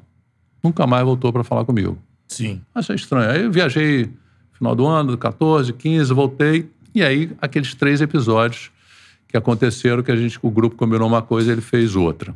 E aí o BAP saiu, aí, enfim, alguns meses depois eu saí, o Landim, o, o Gustavo e o Tostes. Né? Uhum. E eram, é, Aí- como você conta, foram as pessoas que montaram esse projeto. Exatamente. Aí teve lá uma reunião em junho, por aí, dos dois grupos, que a gente falou: olha, é, para a gente decidir. O Bandeira vai ser candidato, ou eu vou ser o candidato à chapa, etc e tal. A gente teve uma conversa na- no escritório do Vrobel, em Ipanema. Eu falei, pô, falei, o Bandeira, eu gostaria que você me apoiasse, né? Eu, inclusive, os seus pais me disseram que o seu sonho era ser presidente do Flamengo quando você era criança, você falou isso. E eu ajudei a realizar esse sonho. Ele falou, ah, você, você ajudou, mas esse sonho foi muito, foi muito tempo, durou, demorou muito tempo para eu conseguir isso. Alguma coisa nessa linha. Falei, cara, porra, Conseguiu. Sim, você conseguiu. Mas não, mas eu vou ser, minha candidatura não me pertence, o grupo quer que eu seja candidato. Eu falei, tá bom, beleza, você vai ser candidato, eu vou ser candidato e tal, mas a única coisa que eu quero é que seja uma eleição limpa, educada das pessoas, né? A gente precisa que as eleições do Flamengo não sejam mais bate-boca, coisa baixo nível. Não, tá tranquilo, não sei o quê. Isso decidido, começou-se cada um juntar sua chapa, e as relações estavam ah, bem ah, ah, educadas, etc e tal. Até que teve uma, uma um debate no, na ESPN e que o Bandeira começou a me atacar assim do nada, né? Ah, você largou o clube, o time na última colocação, parecia lá o capitão do, do barco do navio italiano, Ah, não sei o foi quando quê, ele foi falou embora na Concórdia lá, frente, não sei o quê. Foi no debate com o Mauro, com o Lúcio de Castro. Eu lembro disso aí. Cara, eu fiquei muito puto. eu vou te falar um negócio. Faltou dois segundos para ele meter a mão na cara dele no meio da- do, É do debate. Porra, É, o cara é escroto. Sim, O cara é escroto. Ele, eu tenho aqui, vou mostrar para você. O cara me pediu para ficar. sim. Quando eu disse que eu queria que eu tinha que ir embora, que eu não conseguia mais me dedicar. É o cara me pede para ficar. E, depois, e ele, porra, ele tinha viajado, estava em Paris quando eu pedi demissão. O time fudido no, no último lugar, ele estava em Paris, viajando. Isso ele não conta. Então eu falei, cara, o cara não pode ser tão escroto no- a ponto de dizer que eu larguei o clube no último lugar sem. pelo pedido dele, porque Sim. eu já tinha ido embora. Né? Então isso eu fiquei muito puto com ele. Porque, porra, não precisava disso. Ele ia ganhar a eleição. Não precisava ter falado mentira. Ele mentiu. Assim como ele mentiu várias vezes. Você pega lá a entrevista que ele deu para o Túlio e para. Esqueci o nome da, da, da menina lá, mas. Do Coluna? Não, não, tem os dois vídeos. Um quando ele diz que eu que fiz a eleição dele, e depois em 2015, não, o Valinho nem participou disso daqui. Né? Tem- Assim, então o cara é mentiroso. Eu não admito isso. Né? Então, ah, eu fiquei muito puto com ali, ali eu fiquei puto com ele. Porque eu falei, cara, você pode falar qualquer coisa, mas dizer que eu larguei ali, já era para ter largado muito antes, né?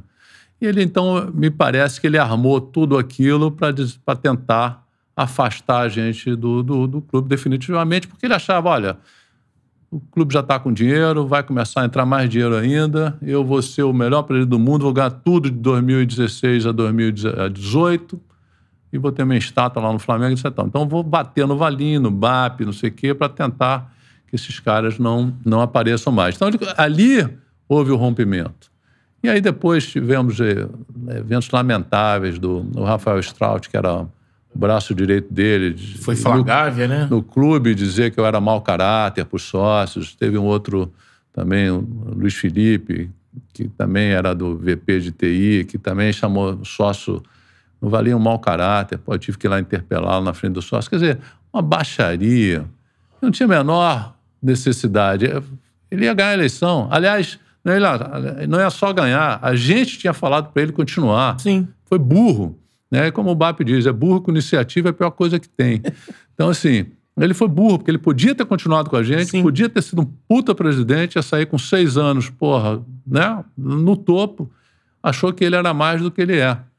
E aí, burro, ficamos três anos patinando sem ganhar nada, além de um carioca. E, e isso, Valim, é só. Foi só a vaidade do Bandeira ou, ou é a influência do Soflá? O, o quanto Não, que. com certeza tem Então, influência do Soflá. O quanto vocês disso. reavaliam o lance da parceria com o Soflá? É aquilo de que entraram com vocês como base política, né? Sim. E depois subiu a cabeça, o grupo quis ser autônomo. Eu, eu assim, eles, eles tiveram, assim, eu sou um cara muito sin- sincero, eles tiveram um papel importantíssimo na eleição de 2012, fizeram um trabalho muito bom, né, com os sócios, com, né, ah, de dados mesmo, né. Soflá é um grupo forte de- do Flamengo, É. né? Político. É, já foi mais. Já foi mais, né? É, e muito influente na época e fez um trabalho muito bom realmente. Eu não entendi por que dessa reviravolta. Mudança. Assim, eu acho que eles entendiam que eles queriam ter mais poder do que eles tinham, né? As VPs mais importantes, não, também, assim, estava com tocha, com financeiro, o BAP, com marketing, eu estava com futebol na época, mas depois saí até. Ah, é, talvez eles, olha, vamos Entrou aqui... o Vrobel, não foi isso? Hã? Entrou o Vrobel depois. O Vrobo entrou depois, né? É assim. Mas eu, eu acho que eles queriam mais poder mesmo. Ah, vamos tirar o Valim, Bap, e a gente vai dominar essa porra desse clube aqui. A gente já tem todo mapeado, etc e tal, o clube já está recuperado. É uma pena, porque eu acho que tinha espaço para todo mundo. Acho que o Bandeira fica três anos, ou mesmo seis. Se eu viesse depois, ia ficar três. Acho que é assim, como eu botei num e-mail, que depois eu até mando para vocês, assim, a ideia era uma corrida de revezamento, não era um cara ficar lá a vida inteira. Né? Porque as pessoas tinham que fazer. Eu tinha que trabalhar, o BAP tinha que trabalhar, o, ah, o Tosh que trabalhar, todo mundo tem que trabalhar. Naquela reunião lá no Leblon do lançamento da chapa, que eu fui lá com vocês, todos vocês falaram isso em cima do palco. E assim, eu sempre gosto de botar isso nas resenhas, porque muita gente fala. E, e eu, só que eu tava lá, eu aproveito, se eu tiver com o microfone, eu falo. O Bandeira não tava na reunião Não, do lançamento da chapa. não foi. E, e vocês falavam isso lá, ó, aqui temos 15 fodões, aqui, vamos dizer assim, e cada um pode ser presidente, a ideia é essa. É isso. Ó, o Landim, o Valim, o Godin, todo mundo vai ser. Não tem aquela coisa de personificar, né? Era o É grupo, era a chapa azul. Não, ali, ali era uma ideia Exato. Para o Flamengo, uma filosofia de gestão que ia ser implantada, independente de quem estivesse ali. A sorte é que a parte financeira, depois que a gente saiu, continuou sendo tocada bem, porque entrou Prakovic, né? Prakovic, É, Procópio. e depois acho que foi o Pedro Almeida, enfim. Que aí continuou a estabilidade. O Prakovic falou para mim várias vezes que disse muito não para contratação. Falou, não dá para contratar. Né, porque vai estourar o Quando orçamento. o Toste saiu, eu fiquei com medo. É, mas o Prakovic tocou Sim, bem o negócio sim. lá. Segurou bem, ele me contava às vezes. Falava, Valim, pô, os caras estão querendo comprar aquilo, mas não vai comprar mesmo. Não- já disse que não vai. Então, ah, E então foi eu te- uma coisa que te surpreendeu, essa, essas atitudes do Bandeira, assim? Como é que era a sua relação com ele e como é hoje? Não, Assim, hoje é zero? Hoje é zero ou menos muita coisa. Né? Ele, eu assim... Porque vocês, eu lembro muito na época que eu cobri o Flamengo lá atrás, é, vocês andavam juntos e, enfim, tinha essa relação Não, mas, cordial. mas, mas é natural. Assim, eu, que- eu que o convidei. Né? E a gente deu, deu essa oportunidade para ele ah, de ser o candidato, que era o sonho de infância dele. Né? E ele, o papel que para que ele foi colocado, ele cumpriu bem. Sim.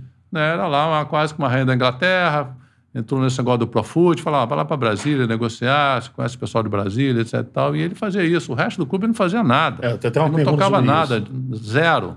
Né? Na, na reunião de diretoria ficava praticamente calado, né? não fazia nada. Então, talvez alguém no ouvido dele, uma vez um, um vice-presidente falou, pô, Bandeira, você tem a caneta, cara, você que decide essa porra. Talvez isso tenha batido na cabeça dele ou de alguém do grupo dele, do Soflá, e falou, cara, você tem a caneta mesmo. Foda-se os caras, os caras decidirem, vamos fazer o que a gente quiser. Talvez tenha sido isso. Só que é o seguinte, se você faz isso com um cara como um Landim, um BAP, um Tostes, o cara sabe tocar o clube. É. O Bandeira nunca tocou nada na vida. Ele se aposentou como terceiro ou quarto escalão do BNDES. Assim, é muito é, é muita areia pro caminhãozinho dele. Só que ele achou não. E, o- e o pessoal que estava, não, pô, Bandeira, vamos lá, vamos tocar, você vai ser o maior presidente do clube, vai entrar dinheiro pra cacete. E ele achou que era isso mesmo. E a gente viu o que era. O cara, porra, não ganhou porra nenhuma. O cara perdeu a eleição para deputado, para vereador, para síndico, pro cacete, pô. Essa não consegue. Não consegue. Então, assim, hoje eu não falo com ele, porque ele, além de ser. Ele é mal agradecido, ele foi mal educado comigo lá nesse debate da ESPN. Nunca veio falar comigo, falou, pô, valeu, mandei mal. E o dia que ele falar, eu falei, não, você quer pedir desculpa, você vai lá na ESPN, pede o espaço lá, no mesmo horário, no mesmo Sim. programa, e você vai dizer que você falou mentira. Porque é mentira o que você falou. E não, mas ele achou que ele era o, o cara. É e a isso. gente viu que não era. Lá no Ben 10, as pessoas até me falavam, ali, porra, mas você botou bandeira de presidente. Falei, cara, não tinha outra pessoa ali. Era, ou era ele ou era a Patrícia, continuar a Patrícia. Assim, todo mundo, porra, o cara, não, o cara é, é fraco. Eu falei, é, mas era o que tinha e eu combinado com ele era o que. ah, a gente combinou uma coisa com ele, não só a reeleição, mas a gente combinou o seguinte: a maioria é o que a maioria quiser. Sim. Tanto que quando demitiram o Pelap, eu fui contra, mas a maioria quis. Beleza, vamos, vamos para a maioria. Sim, sim. Então, assim, a minha relação com ele não existe. Eu, assim, ignoro. Se Sim. ali, eu passo por cima. Uhum. Só, ó, só uma coisa. Vai sair do valinho. Charla é espaço aberto pra todo mundo. Lógico. E tal, pá, pá, pá, Não, isso pá, pá. aí não precisa nem falar, É, né? só papapá, papá é bom, né? É bom, é. Charla, espaço aberto para todo mundo que quiser vir aqui, tá convidado, enfim, né? Exatamente. É Só pra, pra esclarecer. E você tá observando a Conteúdo construção Prime. do novo Flamengo. Se Exato. você acha que foi fácil, que. É. né? Enfim, né? Não teve Temos mecenas, não, coisa. hein? Mais que isso, comendo uma pizza do forneria original. É, aí sim. Bom que o Valinho, ele, Pô, aí sim, ele, é. ele, ele, ele tem o espírito do negócio. Já ele É na outro frente. nível, lógico. Pô, o cara tá lá em casa ouvindo, vendo, ouvi- vendo, não, Vendo e ouvindo. Vendo e ouvindo e comendo uma pizzazinha Nas situações fazendo a tensas, cerveja- original. Né? É, o Valinho me falava, vindo pra cá no carro, falava, pô, eu tô sempre no Spotify, no Deezer, você também pode... Isso, você só vê no, no, no. YouTube, não. Estamos no Spotify, estamos no Galera que só ouve. É, Exatamente, o Valinho carro. gosta de ouvir. O cara que pega aquele engarrafamento de Né? manhã cedo, indo pro trabalho, no ônibus, no metrô, pô. É. Bota no Spotify, ouve. Voltando pra casa também. Ó, Compra uma pizzazinha, pede num delivery, leva na, na viagem. cupom Charla 10, já É, paga 10% de Exatamente, ó, desconto. forneria original, desconto. delivery no trabalho. Volta pra casa comendo uma pizzazinha, vendo no Spotify, Deezer. Aí, pô, ó. Um dos homens fortes Quem do tá Flamengo, falando doutor isso é o cara que deu dicas de... O que ele falou, olha só onde o Flamengo tá. É, isso aí. É isso. Agora, você volta a, a, a gestão do Flamengo depois na chapa do Ah, deixa eu só complementar uma de bandeira, Vai então. você. Vai ser emenda nessa aí. O que que você... Que você deve ter ouvido, lógico. Eu já ouvi várias vezes na televisão. O que que você pensa quando você ouve a frase... O Bandeira pagou as dívidas pro Landim agora ficar surfando aí nesse sucesso. Ok. Eu já ouvi isso e tive a oportunidade de estar com o microfone na mão e falei Claro. o que aconteceu. Claro. Mas queria que você falasse quando você ouve uma história dessa. Não. O Bandeira pagou a dívida? Não, quem pagou a dívida foi a torcida do Flamengo, os patrocinadores, eh, sócios torcedores, esses caras pagaram a dívida. E nem foi ele que estruturou também, né? E o Bandeira. Tinha outra equipe. né? O Bandeira pagar a dívida, vamos comer uma pizza que é melhor do que falar nesse assunto. pô. O Landim fazia parte do grupo, né? Com de estruturar certeza. a dívida. né? Óbvio, o Carlos. Langoni. O Landim, era o vice-presidente de planejamento, cara. Exato. Fez todo o planejamento junto com o Langoni. Ah, Que eu acho que é injustiça o que falam. É óbvio. E dão muita piruada. O Tostes também, Sim. teve o Paulo Dutra, o Marcelo Correia. Foram as pessoas chaves nessas negociações com Receita Federal, Fazenda. ah, assim, o, Paulo Dutra e o Pelaipe fizeram toda a negociação com os atletas, ex-atletas, ex-treinadores. Né? O jurídico tinha mais de 500 ações trabalhistas, eh, eh, comandado pelo Flávio Villa e pelo Bernardo Acioli. O Flamengo zerou, né? Cara, eh, todas essas negociações. Então, assim, tem esse negócio do Bandeira pagou. O Bandeira era o presidente, mas quem fez o trabalho, ele, ele não tem a menor noção de como é que essa coisa foi feita, né? Então, assim, quem pagou, de novo, torcida do Flamengo, sócio torcedor, os patrocinadores, esses, esses caras que pagaram. ah, ah, e, os- e as premiações, né? Ele- o Bandeira ganhou dois títulos, Copa do Brasil e, e- e um Campeonato Carioca comigo lá. Se você de VP. Exatamente. É, agora, perguntando então quem é o novo. Você falou muito sobre o, o primeiro presidente dessa gestão, que, enfim, reformulou o Flamengo. Quem é, fala pra nação rubro-negra, quem é o novo presidente, o novo não, né? O atual, presidente, o atual presidente do Flamengo, Rodolfo Landim. Não, o Rodolfo é um, uma pessoa que eu conheço há mais de 20 anos. Acho que desde ele na Petrobras e eu no BNDES. Ele era diretor da, da Petrobras, eu era diretor da BNDESPAR, que é a subsidiária do BNDES. Então a gente se conhece há muito tempo, um cara é, muito competente. E, e, outro dia eu tive com ele umas duas semanas conversando. Eu falei, o Rodolfo, você tem uma, uma característica que é, pouca gente tem tem uma estrela do cacete. Puta que pariu, É verdade. Porra. Aquela disputa de pênalti com o Palmeiras, porra. porra, não foi. A, a Taça Libertadores, disputa de pênalti com o Palmeiras. E teve uma recente agora também, que é o. ahm, qual foi que é a outra que, eu, que teve esse ano? Ah, foi, é, pode ser a do São Paulo, né? Título É brasileiro. o título brasileiro. O gol, o cara faz só- o gol, é, anulado. Porra, tu foi campeão, caralho. Porra, Rodolfo, tu tem a. É. O que você precisa é estrela. É. O presente com estrela é a melhor coisa que tem. Vídeo anterior. Que, porra, tava um céu nublado, tempestade. Você não, é céu azul com estrela. Sim, ele tem o estilo de gestão dele. Eu saí porque, cara, eu, eu falei, eu não, não discordo da- do, do Landim. Acho que o Landim. Agora ele tem o estilo de- de Politicamente vocês não, não batem. não, eu vou votar nele para reeleição. Falei com ele, fui lá falar Bom. com ele. E eu falei, ele tem um estilo de gestão, ele gosta de governar com poucas pessoas. Eu acho que não. Acho que se a gente tem 18 vice-presidentes, eu acho que a gente tem que debater os assuntos, ou então reduz o número de vice-presidentes.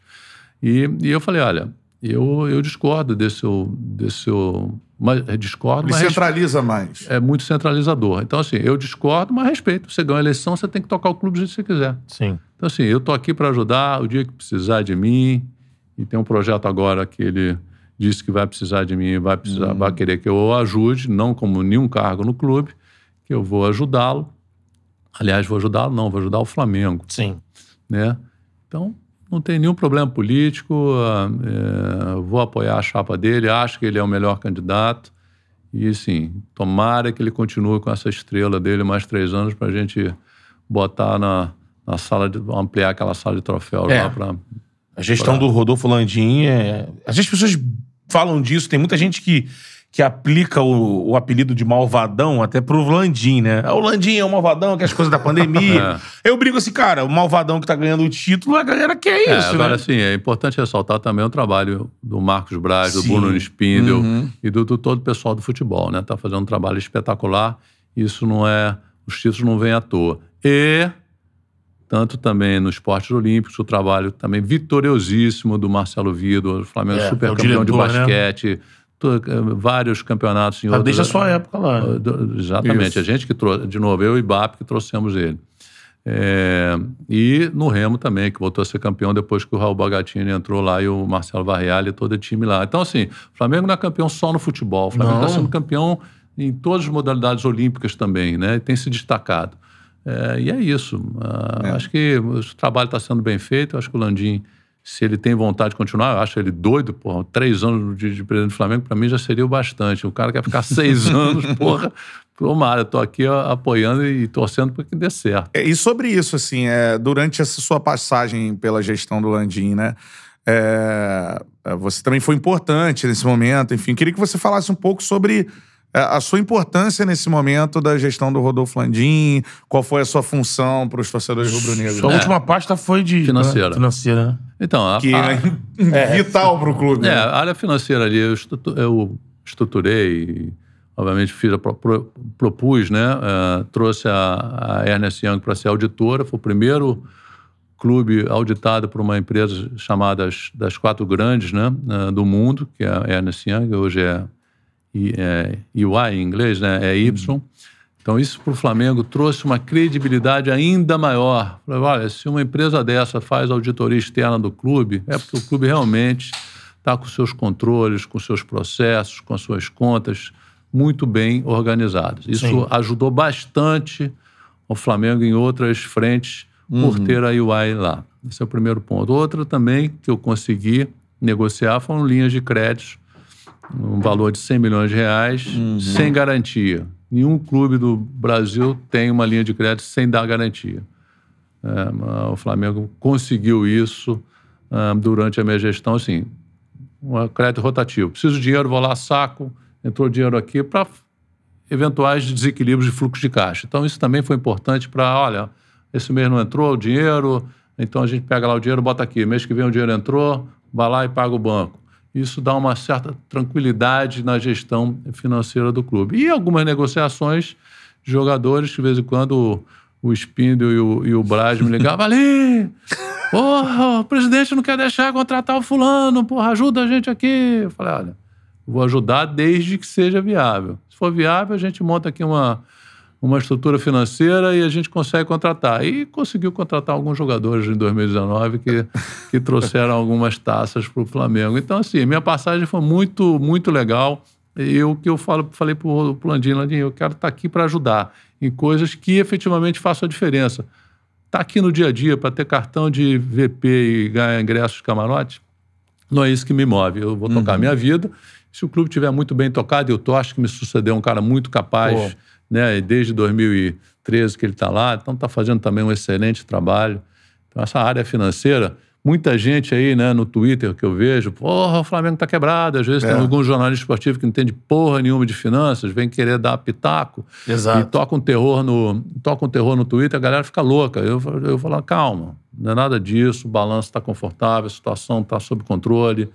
Uh, e aí, uh, a turma acalma. Para é. dois anos de pandemia, sem a receita dos estádios, né? O Flamengo tá passando muito bem, o estádio, só o torcedor Exato. caiu, assim. Porra. Porque tá. no Brasil a gente tem essa cultura, né? O eu cara... vou te falar. A proje... ontem, ontem eu tive com uma pessoa lá e que me disse: olha, o resultado que vai vir em dezembro, vocês vão surpre... você vai se surpreender, Valinho. É espetacular. Oh. Falei, então. É, é sobre isso, isso é, duas situações. É, você falou sobre a questão dos jogadores do Braz te ligar. É uma engenharia financeira assim que você considera mais difícil que você teve que fazer nesse período para a contratação de um jogador, dá para citar? Não, assim, a gente teve uma situação Gabigol, do, não, do Felipe Luiz. Felipe Luiz. Porra, não dá, não sei o quê. Falei, cara, vamos, vamos tentar ver esse fluxo de caixa aqui. Propõe para o Felipe Luiz fazer assim, assim, assim, assim, assim. Eu propôs, aí eu liguei para o Landim e falei, Landim, do jeito que está proposto aqui, pode trazer que, que, tá, que dá confortável. O Landim autorizou, o Braz trouxe. E é algo importantíssimo, né, para a chegada de algum jogador, porque o Braz ele faz. Isso é bom explicar pra galera que assiste esse podcast, tem muita garotada. Então, o Braz é o cara do, do, do approach no jogador, da, do contato. É. E o Spindle é. O Spindle é o negociador. Né? Exatamente. Os clubes é, europeus. É, a situação financeira desse. Não, fundamental. Da... E o Tosh é. faz a mesma coisa.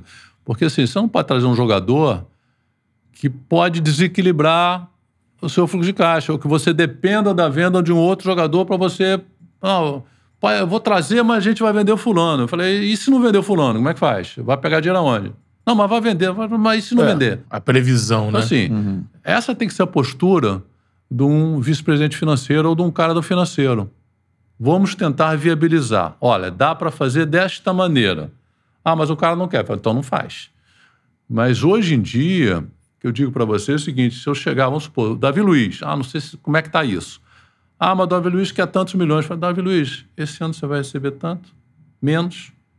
Ano que vem, tanto, outro ano você recebe o resto. Qualquer jogador hoje vem para o Flamengo, sabe que vai receber. É. Qualquer clube vai vender para o Flamengo, sabe que vai receber. Então o cara parcela essa porra. Porque ele pega esse dinheiro, esse recebível do Flamengo, ele desconta esse recebível.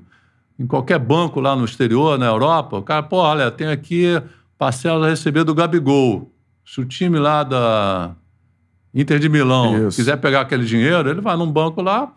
Ah, receber do Flamengo? Não, porra, tem um auditoria da Ernest Young, tem uma. Você um, tem um respaldo. Um, um, um, rating de crédito tal. Pode me dar esse recebível. O Flamengo, quem vai, quem vai, a quem o Flamengo vai pagar? Ao banco. Ao banco.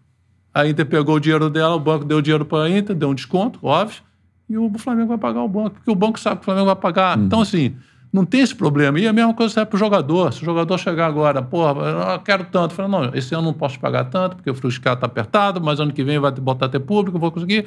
Eu te pago menos esse ano, te pago mais ano que vem. Topa? Topa. É. Pega na hora. E a outra situação é, é, isso que você É disse. a credibilidade que eu falei para vocês. Ah. Passou das pessoas físicas para a pessoa jurídica, que é o Flamengo. O Flamengo vai pagar, independente se é o Landim está hoje, se é o BAP que é presidente, se é o Valim, sabe que os caras vão pagar. É sobre isso. Você citou essa questão de muitos falarem. E tem, entra muita questão de bairrismo, gente, para ser sincero, né? Que o Flamengo vai quebrar. E Vai- Eu queria saber a O Flamengo vai projeção. quebrar a sala de troféu, pô. Vai aquela Quebrar porra. parede pra Vai aumentar, quebrar fazer a prateleira, né? vai quebrar o andar de cima. Isso vai quebrar mesmo. projeção. Onde o Flamengo. E tem um outro lado que afirma assim: ah, não, que o Flamengo vai se equiparar daqui a pouco a equipes europeias. A gente vê jogadores hoje. Né? O Flamengo trouxe o Andrés Pereira, que era um jogador do Manchester United. Ah, mas estava emprestado. Jogador do Manchester United. Kennedy do Chelsea. O Kennedy do Chelsea. Você começa a observar o movimento do, do Flamengo, que não é normal a clubes brasileiros E abaixo dos tempo. 30 anos, né? Exatamente. Então, assim, onde o Flamengo, com essa projeção que você faz, você disse que é, já te disseram que você vai se surpreender em dezembro, onde o Flamengo pode chegar? Não, o que eu acho, assim, eu falei pro Landim quando eu saí, eu acho que o Flamengo tem duas áreas que precisam melhorar muito e que fazem que o Flamengo esteja batendo no teto de alguma maneira, que é a área de marketing e a área de comunicação. Eu acho que o Flamengo pode e deve desenvolver ou produtos ou fan engagement, seja no Brasil, seja lá fora, e aproveitar que tem esses jogadores. Tem o Andrés Pereira, que é inglês, o cara, porra, os caras do Manchester United quer saber, de repente, que que o cara, como é que o cara tá aqui no Flamengo. Teve o Jorge Jesus lá, porra, o Flamengo, porra, todo mundo em Portugal queria acompanhar. Por que, que não aproveitar essa onda para desenvolver alguma coisa na Europa, ou na China, ou nos Estados Unidos, que para mim é o melhor mercado que tem os Estados Unidos, que é o que tem dinheiro sobrando lá, né? Então, assim, Tem outra Copa chegando lá, né? tem outra Copa chegando. Então, acho que o Flamengo tem um potencial absurdo de chegar nesses mercados todos. Agora, tem que ver. Tem um projeto agora de globalização do clube, comprar clube lá fora. dela, né? E vai passar uma primeira apresentação agora, acho que na quinta-feira, no Conselho de Administração, para entender o que, que é. Enfim, vamos ver como é que é isso. O Flamengo tem que passar, tem que expandir as suas fronteiras do Brasil. Acho que deveria, talvez, já estar na América do Sul. Né? O Flamengo tem jogadores sul-americanos, então ó, tem jogador argentino, peruano, equatoriano, Uruguai. Uruguai, Paraguai. Porra, vamos. O Boca e o vamos- River conseguem fazer isso melhor, de uma Vamos- forma até mais simples. é, né? Vamos ocupar, no bom sentido, esses países. Vamos conquistar a América, Latina, América do Sul, depois a América Latina. Talvez seja essa estratégia. Agora, você tem que ter uma estratégia. O Flamengo não tem ainda uma estratégia de marketing, um plano, estrate... um plano de marketing. O Flamengo não tem um plano de comunicação. A quem eu quero atingir, como, quando, aonde, que horas, entendeu? Porra, não pode ter Mesmo tendo números absurdos. Sócio torcedor tá com 56 mil, cara. Sim. Mas, pô, tava 150. É. Pô, será que não pode aumentar isso daí? Pô, o Flamengo não pode ter um sócio torcedor lá para fora, para Portugal, um, um sócio simpatizante, como o Felipe diz. Pô, o cara é, é Porto, mas, pô, mas simpatiza com o Flamengo. Você não quer ser um sócio aqui, pagar 5 euros por mês, sei lá, alguma É. coisa qualquer? E ter Pode. alguma coisa em relação a conteúdo Mas você na internet. tem que ter um plano. É. Agora, eu sou a favor sempre de contratar empresa grande. Eu contrataria uma empresa enorme, internacional, de marketing, para dizer, ó, cara, eu quero que você desenhe um plano para o Flamengo aqui junto com a gente, plano de- global de marketing para o Flamengo. O que, que vocês imaginam? Ah, não, pô, eu acho que vocês têm que começar assim, ou aqui, ou aqui. Vamos discutir.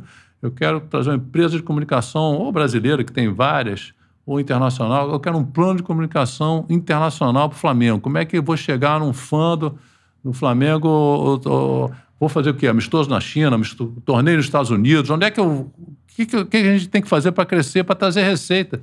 Porque no final, você vê, Cristiano Ronaldo foi lá para o Manchester United, dos tri- É. milhões de pessoas Sim. Eh, entraram, viraram. ah, O Manchester, Viraram, eh, começaram a acompanhar o Manchester United. É. Né? No Messi lá, porra, bombou lá, no, aumentou não sei PSG. quantas pessoas seguindo o PSG. Porra, por que, que a gente não. A gente continua lá com aquele. Ah, somos o maior da América do Sul. Porra, com 42 milhões de cara. Tem que ser o maior de. Não tem dúvida. Mas você acha que teria que estar o passo de trazer um cara desse tamanho aí? Não, não sei se tem. Não, não estou dizendo que trazer um passo desse tamanho, mas a gente precisa ter um plano. Sim. Ah, o- Não, ah, a comunicação é o já- criticada do Flamengo. Porque o cara. Começa aí o marketing. Não, o marketing não. Comercial, ah, comercial trouxe, mas o marketing é uma bosta. O comercial trouxe vários patrocinadores. Sim. Isso é comercial. Marketing é outra coisa diferente. Tá certo? Então, assim, o que eu acho que falta para o Flamengo, não, com todo respeito às pessoas, às empresas locais, mas se o Flamengo quer ser global, cara, tem que trazer um cara grande. Sim. Vem cá, como é, que você- como é que eu cresço? O cara pode até dizer, cara, você só vai crescer se você trouxer o Messi. Ah, então agora não dá para crescer.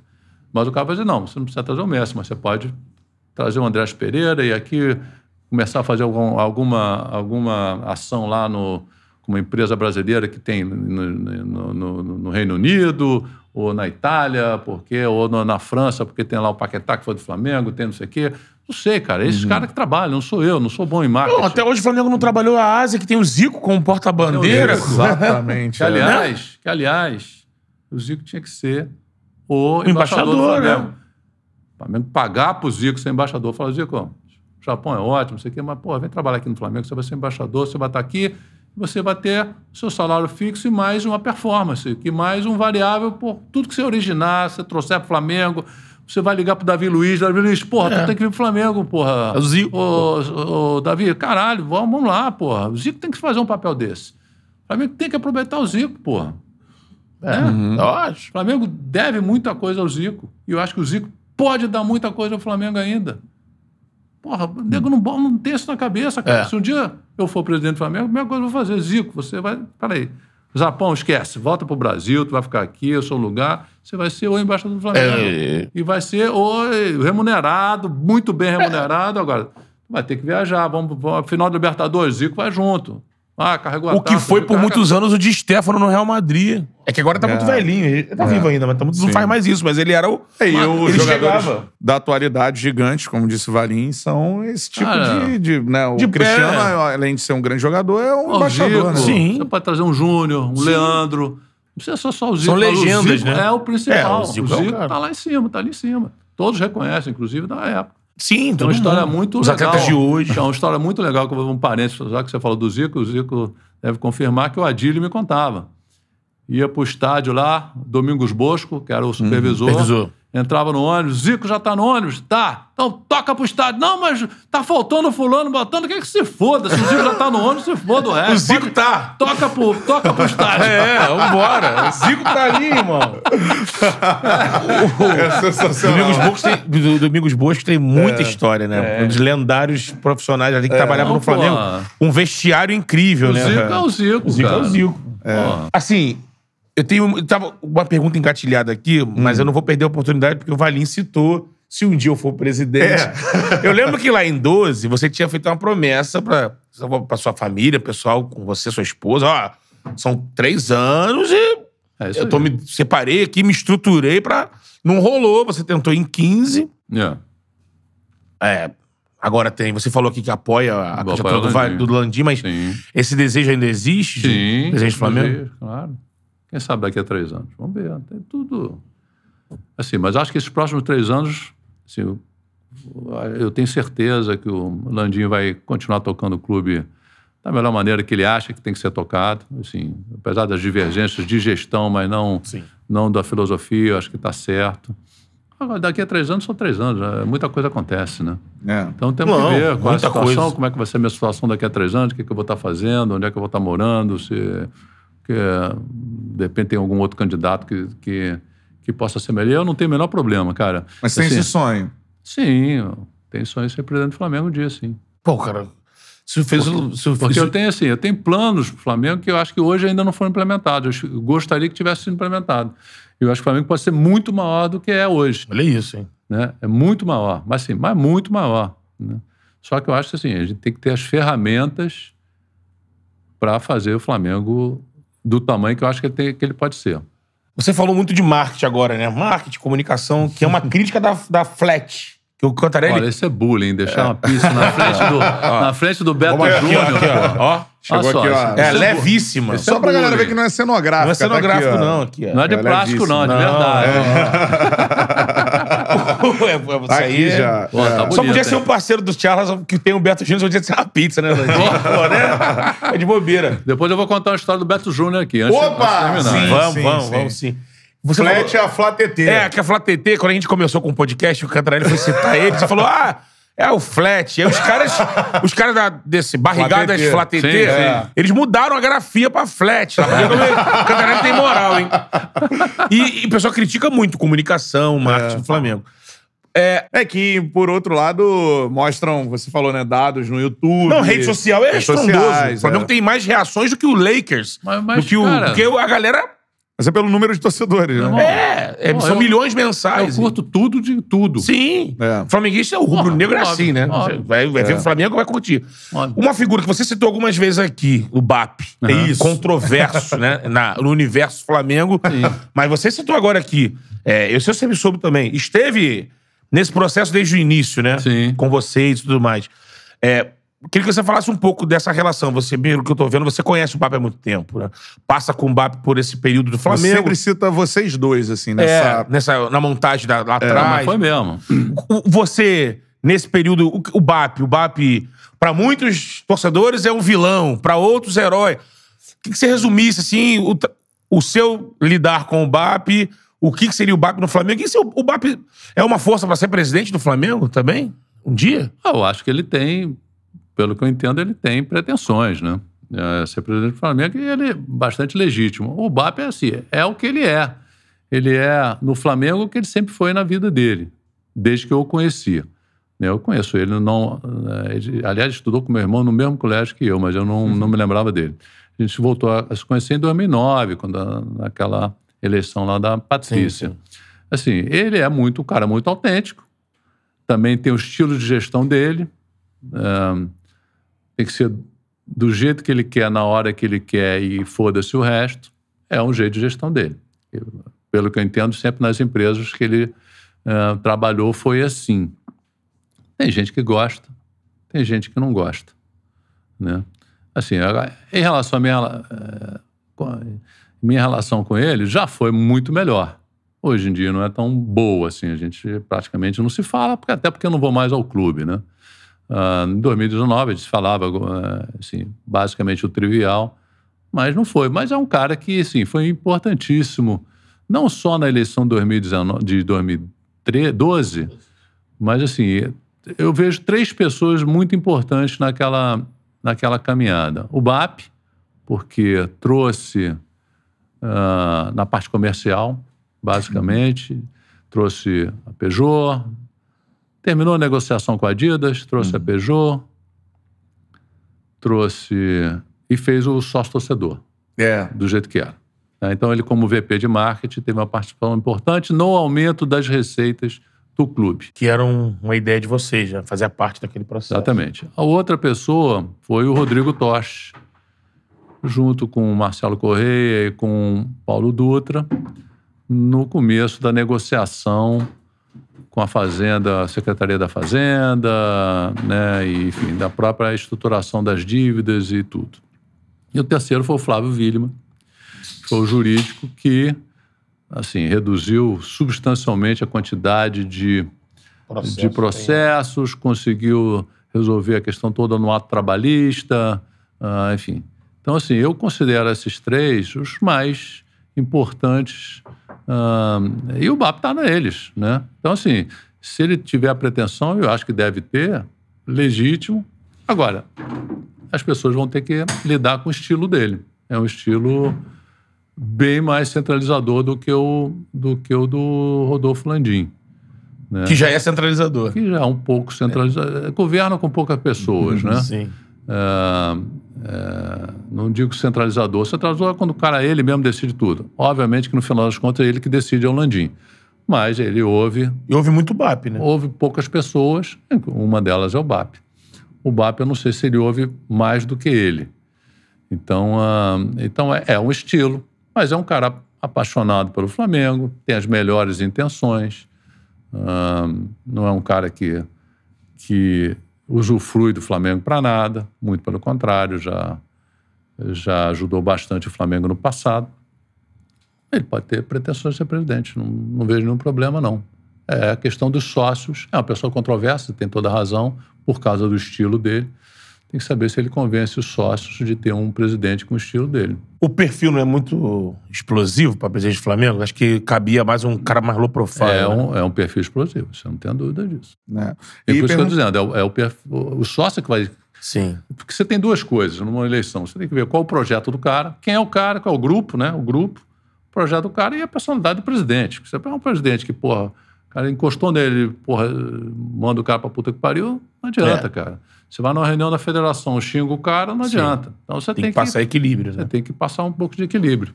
Tem É. que saber se ele, se ele conseguir isso, passar para o quadro associativo, que é uma pessoa que tem as condições dentro do estilo dele, que o quadro goste do estilo dele, ah, vai ser candidato.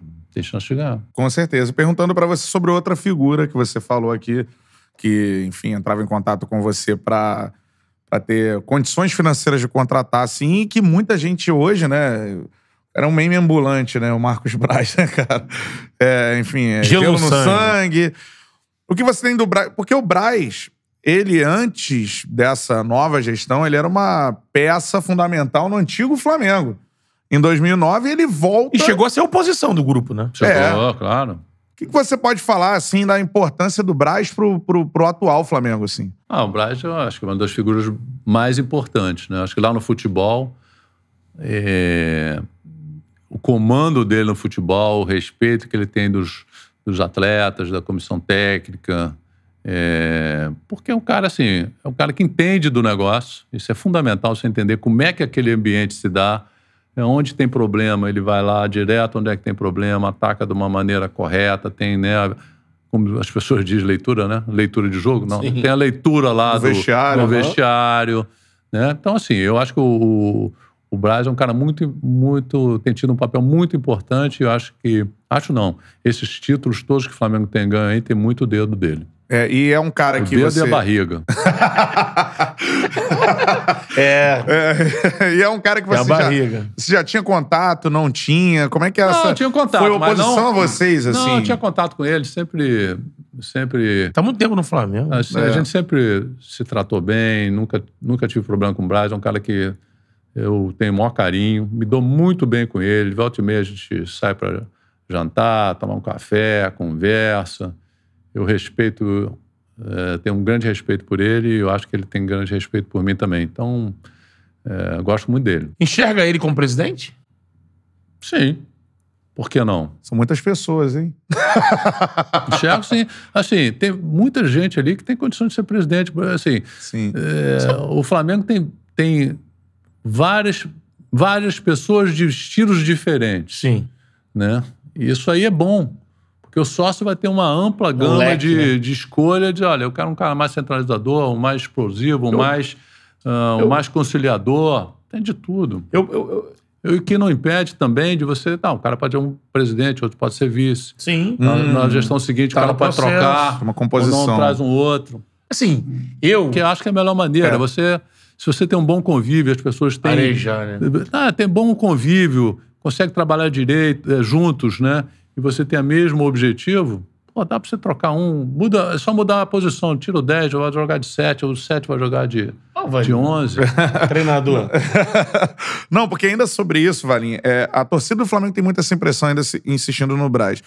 Você foi vice-presidente de futebol lá atrás. É, Aliás, eu tenho um título que o Bayern não tem. É, Copa do Brasil, né? Copa do Brasil. Copa do Brasil. É, que falta Eu já pra- falei pra ele, mas 2006 o também, também com tava? 200 milhões, porra. Eu tinha- tinha ganhado essa porra toda. Acho que o Braz tava em 2006, hein? Será que tava? Acho que ele tava. Apareceu um vídeo esses dias aí, eu nem lembrava. Não, mas não era diretor Mas de acho que futebol. não era, de, é, ele não era VP de futebol. Não, né? É, não. Eu, eu falei, porra, Braz, com 200 milhões eu também ganhar uma porra toda. Quero ver, se, quero ver se eu ganhar com aquele orçamento que eu tinha lá de 2013, porra. Tendo que apostar no Paulinho, Bruninho. O Paulinho jogou muito. Paulinho jogou Jogou, muito. jogou. Uma temporada, mas jogou. É, Brocador, né? Brocador. Não, brocador. É. É. Agora, o, o Braz, muita gente observa assim, passou você no futebol, depois teve questão de Bandeira e Fred Luiz acumulando, né? O Godinho acumulando. passou um pedacinho. Vrobel, Godinho. Vrobel, Godinho, E, e, Até o Lomba, né? Lomba. e assim, pra conquistar esses títulos gigantes, você acha que o Braz foi fundamental, assim, pra isso? Assim, se, Foi, com certeza. se não tivesse ele ali, talvez... A expertise de lidar com o vestiário, né, É, Valinho? acho que talvez, se o Braz não tivesse, eu não sei se a gente tinha ganho tudo, não. Tinha o Pelaipe ajudando ali também, que o, o Braz é grato pra caramba Verdade, o você tem toda a razão. Pelaipe tinha- teve um papel muito importante também para segurar bastante a onda. Foi uma pena ele ter saído. É, o É, próprio né? Jorge Jesus reconhece isso. Era um cara que é, dava ali um respaldo pro Jesus ficar tranquilo, que ele conhecia. É, o pessoal fala muito disso, é, É, da, da, Pelaipe realmente. da postura do Pelaipe, Você né? tem toda a razão. Pelaipe. É, Eu tava aqui pensando, é, você falando disso, de, do Braz e do. A gente falou ante- anteriormente do.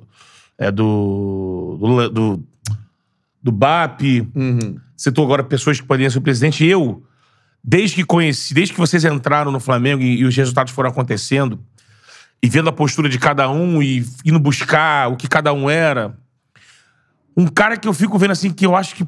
Aí você conhece melhor, eu quero saber de você, se eu tô certo nisso.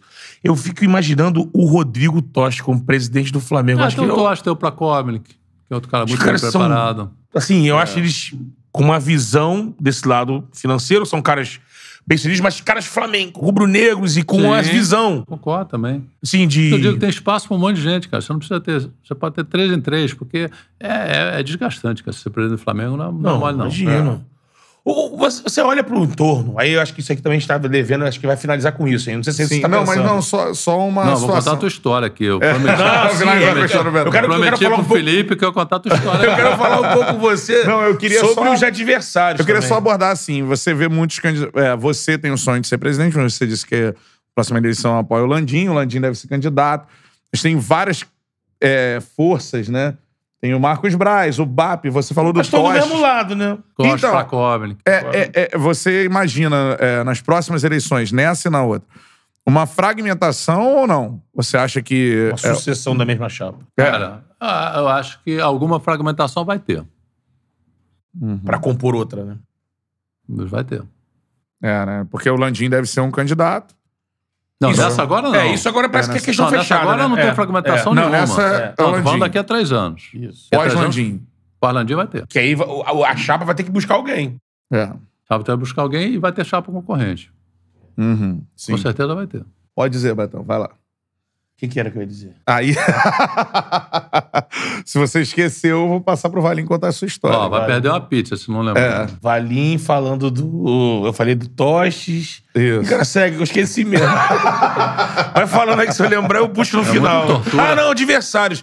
A gente tava até falando em off. Você acha que é pro rubro-negro ficar tranquilo, porque quem tá vindo atrás é, tá indo pro caminho mais rápido e que, de repente, o Flamengo pode se estruturar mais? Tô dizendo em relação do, do- do jeito de investimento que tem no Galo. No É, Palmeiras. Eu não vou nem citar o Corinthians, que o Corinthians fez isso agora, mas o Corinthians não é adversário do Flamengo hoje, né? Pode ser que ano que vem se torne. Mas Galo e Palmeiras, que eu até acho que a situação do Galo, o Palmeiras tem a cozinha mais arrumada do que a do Galo. Tem. O Galo, ele tá botando tudo no futebol profissional, mas o Palmeiras, o, o- o Paulo Nobre, ele deu uma acertada antes da Leila entrar. E hoje em dia tem lógica a Leila botando dinheiro. Mas o Flamengo é o que arrumou a casa e que vive dos seus recursos. Os adversários mais próximos têm alguém injetando. Isso, isso torna o Flamengo, de repente, a longo prazo, é, para imaginar que, olha, estamos Mais bem. estável. É, mais estável. Não, acho que a situação do Flamengo é bem melhor do que a dos outros, né? Se você pegar o que a Crefisa e a FAM botam de patrocínio do Palmeiras, é completamente fora do mercado. É. O cara continua botando dinheiro lá, Independente de. empréstimo e patrocínio, um valor absurdo. E o dia que a, que a Crefisa sair, eles vão conseguir patrocínio, mas vão conseguir um patrocínio muito Mercado, menor, né? então vão ter uma capacidade de investimento bem menor. Tá? Eles têm. O que, é, o que é bom do Palmeiras é o estádio. É. né? Porque o estádio Uma dá, uma, dá uma, né? ba- uma baita receita para eles também. Agora, estão arrumados? Estão arrumados. Se um dia a Leila sair, não vai quebrar. Vai ter uma capacidade de investimento menor, porque vão conseguir patrocinadores que pagam menos do que a Crefisa paga. Mas eu acho que o Palmeiras, se não fizer nenhuma besteira, ah, vai continuar numa uma posição bastante Disputando, né? confortável, disputando e tudo. A questão do Atlético é a mesma coisa. Só que, assim, é, eu não sei qual é a garantia dos empréstimos que o Atlético está recebendo. Se é lá o shopping, se é o estádio. O que pode acontecer é ele acabar sem shopping, sem estádio. Né? Passar isso todo para as pessoas, para os empresários que estão colocando dinheiro lá no Atlético. Eu acho que a situação do Atlético, até pelo tamanho da dívida, vis-à-vis tamanho do faturamento, uma situação bem pior da do Palmeiras. Mais Não, perigosa, né? O Palmeiras não está em situação É, pior. Palmeiras Quer dizer o seguinte, é uma situação... Preocupante. Mais perigosa. Muito mais perigosa. É certeza. adversário, o grande adversário do Flamengo nessa reta final de temporada? Cara, mas assim, é, eu acho que é. Tem um elenco bem forte. Mas é aquele negócio de ser adversário um, dois, três anos, daqui a pouco outro adversário. O Flamengo vai ficar sempre sendo o- um dos principais. O que você pode ter alguma troca aí. Acho que o Palmeiras permanece por algum tempo ainda. O Atlético vai depender muito de se os investimentos vão dar re- retorno. Imagina se o Atlético não vence nada esse ano, ano que vem. Vai continuar enfiando esse caminhão de dinheiro? Tem capacidade ainda para receber tanto dinheiro e não ter garantia? Como é que é isso? Essa que é a minha dúvida, porque o volume de dinheiro do Atlético, que estão colocando no Atlético, é muito grande. Né? Tem que saber se vão continuar colocando esse volume. E, de novo, a receita do Atlético é menor- bem menor do que de Flamengo, de Palmeiras e mesmo de Corinthians. né? Sim. E para finalizar essa questão, é, você falou do estádio do Palmeiras e do Atlético. Os dois, né? O Atlético constrói um estádio. E o Palmeiras tem um estádio que é. Eu tive lá há pouco tempo, né? inclusive, é muito legal e tal. É, existe essa pretensão do atual grupo que, que, que dirige o Flamengo, que é uma história antiga, ou o Maracanã é o estádio do Flamengo e precisa, na verdade, talvez, enfim, é, viabilizar melhor o Maracanã. Não sei se é a sua Arrendar, opinião. né? Não, É, não. qual é a- você tem que, a visão? Eu acho, para mim, o estádio do Flamengo, a princípio, é o Maracanã. Não vejo, não vejo outro agora. Você tem que fazer algumas obras ali para otimizar a ocupação do Maracanã, principalmente Exato. torcida adversária, etc. Mas se só fazer uma obra dessa, se tiver lá uma concessão por 30 anos, alguma coisa desse tipo, senão não compensa, né? Até para você trazer naming rights e tudo, vai ter que primeiro ter a concessão para você. para o Flamengo. Se vai ser com o Fluminense, se não vai ser, eu não sei, porque eu não estou participando das negociações. Mas o, certamente o Maracanã é a primeira opção, segunda opção e terceira opção. É, com certeza, né? Agora a gente vai finalizar, né, Beto? Ou tem mais alguma pergunta pro Valinho? Não, que uma vez eu, se o Valinho lembra. Eu Ah. mandei um e-mail pra ele assim, Valinho, olha esse local aqui, seria ideal pra ter o estádio do Flamengo aqui, ó. Você mandou um e-mail? Mandei um pra e-mail pro Valinho, assim, aqui, Avenida Ayrton Senna, Avenida das Américas, no terreno do Terra Encantada. É, no terreno do Terra Encantada. Não, Aí o Valinho não- até falou assim, porra, Beto, mas na Maurel, né, Maurel? Esse lugar aqui é do cacete e tal, mas é um lugar que tem um embrólio jurídico tremendo, né? Acho que acabou resolvendo, porque depois passou para uma construtora, não sei se foi Cirela, foi Grafisa. Vamos alguma levantar condomínio qualquer. de residência. É, exatamente. É. Ali tinha um, aqui no centro da cidade tinha um também, mas tinha que re- reagrupar ali onde tem um. O, ali no te- é Terreirão do Samba, que fica ali na Francisco Bicalho, ali, por ali. Teria que. É na É, Terreirão do Samba, é na Presidente Vargas. Então, acho que ali é onde. Perder vaga com, com, com o Francisco Bicalho, não tem um negócio ali. Acho Ah, não, ali é o São Clemente, tem a quadra da São Clemente. É, ia ter que dar uma É, realocada ali, alguma ali. coisa ali. É. Mas aí também fica muito perto do Maracanã, né? Então, assim, não tem sentido ter um estádio aqui com outro estádio ali. Eu acho que o Maracanã é a melhor opção É. do Flamengo, não tem dúvida disso. A torcida do Flamengo já está acostumada, todo mundo está acostumado, tem acesso a tudo quanto é lugar. É. Então, eu acho que o Maracanã, você consegue vender um name pro Maracanã porque é um ícone do futebol, do, do, do futebol mundial. Então, Você vai conseguir emplacar esse name right? Chamar de Arena... É, precisa de um shopping. A gente vai no estádio do Palmeiras, tem shopping. tem- Arena Forneria Original. que Não, é, é boa, boa. Eu já ia falar uma outra marca, você me salvou. Você me salvou, eu sou brabo nisso aí. Mas Você acha que, que o pessoal ia falar? Bota um formato de pizza no Maracanã assim em cima, pô. Doutor Forneria! Aí, doutor Dona Forneria, já Forneria, tá Valinho. projeto. O, Valinho, né? o- o que o Valinho fala, segue, hein? Segue, hein? Já É pensou? isso Já pensou? Imagina. Imagina. Uma grande catupironha. O macarone. Maraca, maracanone. Maracanã. Pizza maracanone. Vale espaço aberto agora pra É. uma história. Não, tem uma história do... Beto Júnior. Tem uma história do Beto Júnior aqui.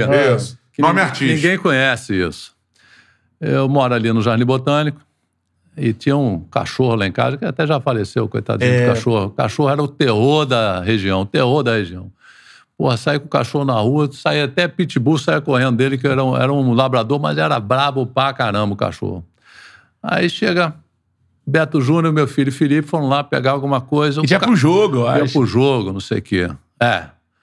Aí o cachorro abriu o portão, o cachorro saiu varado. Quando ele viu o Beto Júnior, ele botou o rabinho entre as pernas, voltou pra dentro de casa. Eu falei, pô, um cara desse tamanho não dá pra encarar, não.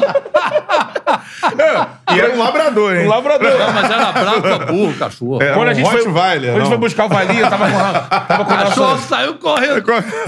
Eu parei na porta do é Valinho. Aí eu falei assim: caramba, o Valinho tinha um cachorro. Que acho eu até falei, já, já faleceu. Que, cara, abriu o portão, o cachorro vinha, vinha na porta e. voltava com o rabo entre as pernas, o Valim falava, pô, eu não tô entendendo. Eu falei, pô, o cachorro gosta de mim, pô, o cachorro tem alguma coisa aí, filho.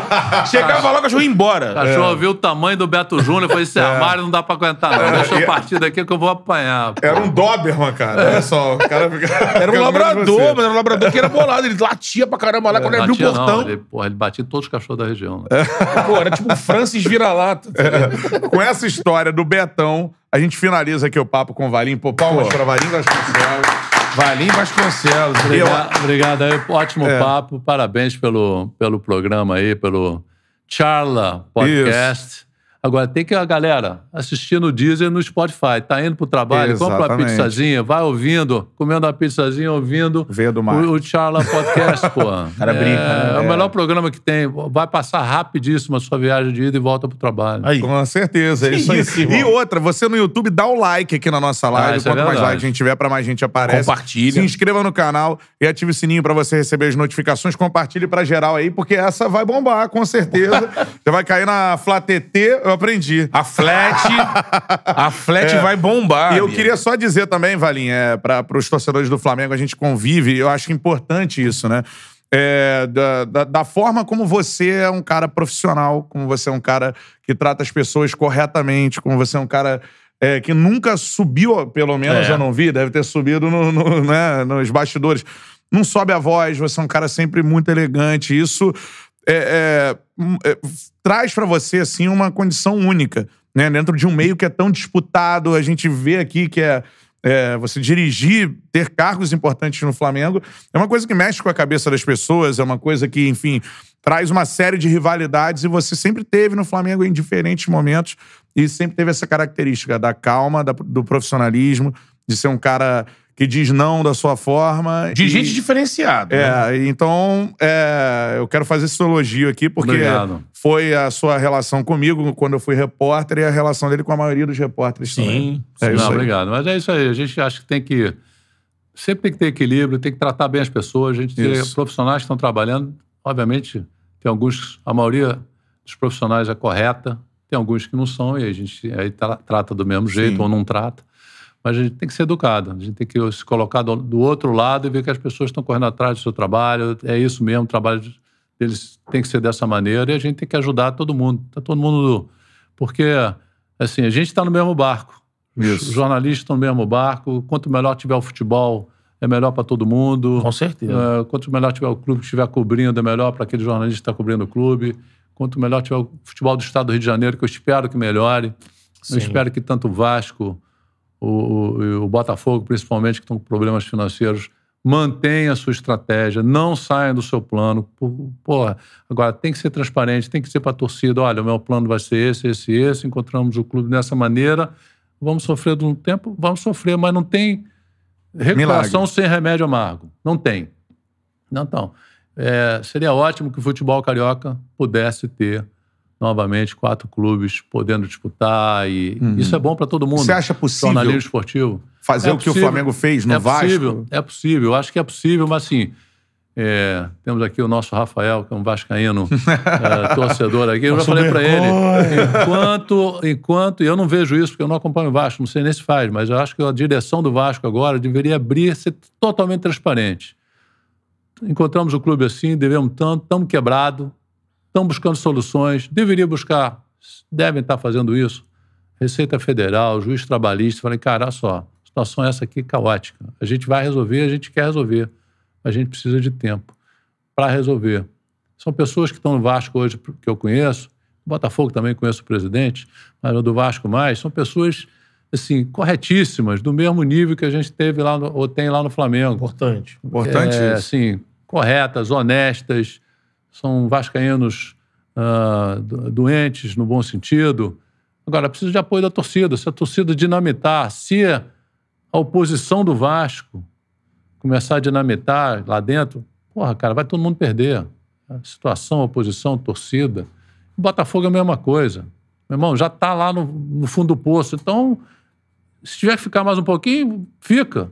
Mas, Pra voltar bem, né? Tem que ter apoio da torcida para voltar, para não voltar, para subir para a Série A e não voltar mais para a Série B. Senão fica esse. Essa gangorra é a pior, co- é a pior coisa do mundo e não resolve o problema. Então é melhor resolver de uma vez só, mesmo com remédio amargo, mas resolver de uma vez. Então, assim, tem clubes grandes que têm torcidas grandes e não é difícil resolver. Agora, tem que ter paciência, tem que ter apoio. Pô, perdeu, vai ser zoado? Vai. Nós fomos zoados em 2013, meu irmão. 14, Fluminense campeão brasileiro, Vasco campeão não sei o quê, Botafogo Libertadores e a gente lá. E depois veio o tal do cheirinho e... é, cara, aguentamos pra cacete. Agora, Paciência. Agora é a vez de vocês, pô. Agora, façam o trabalho que tem que fazer.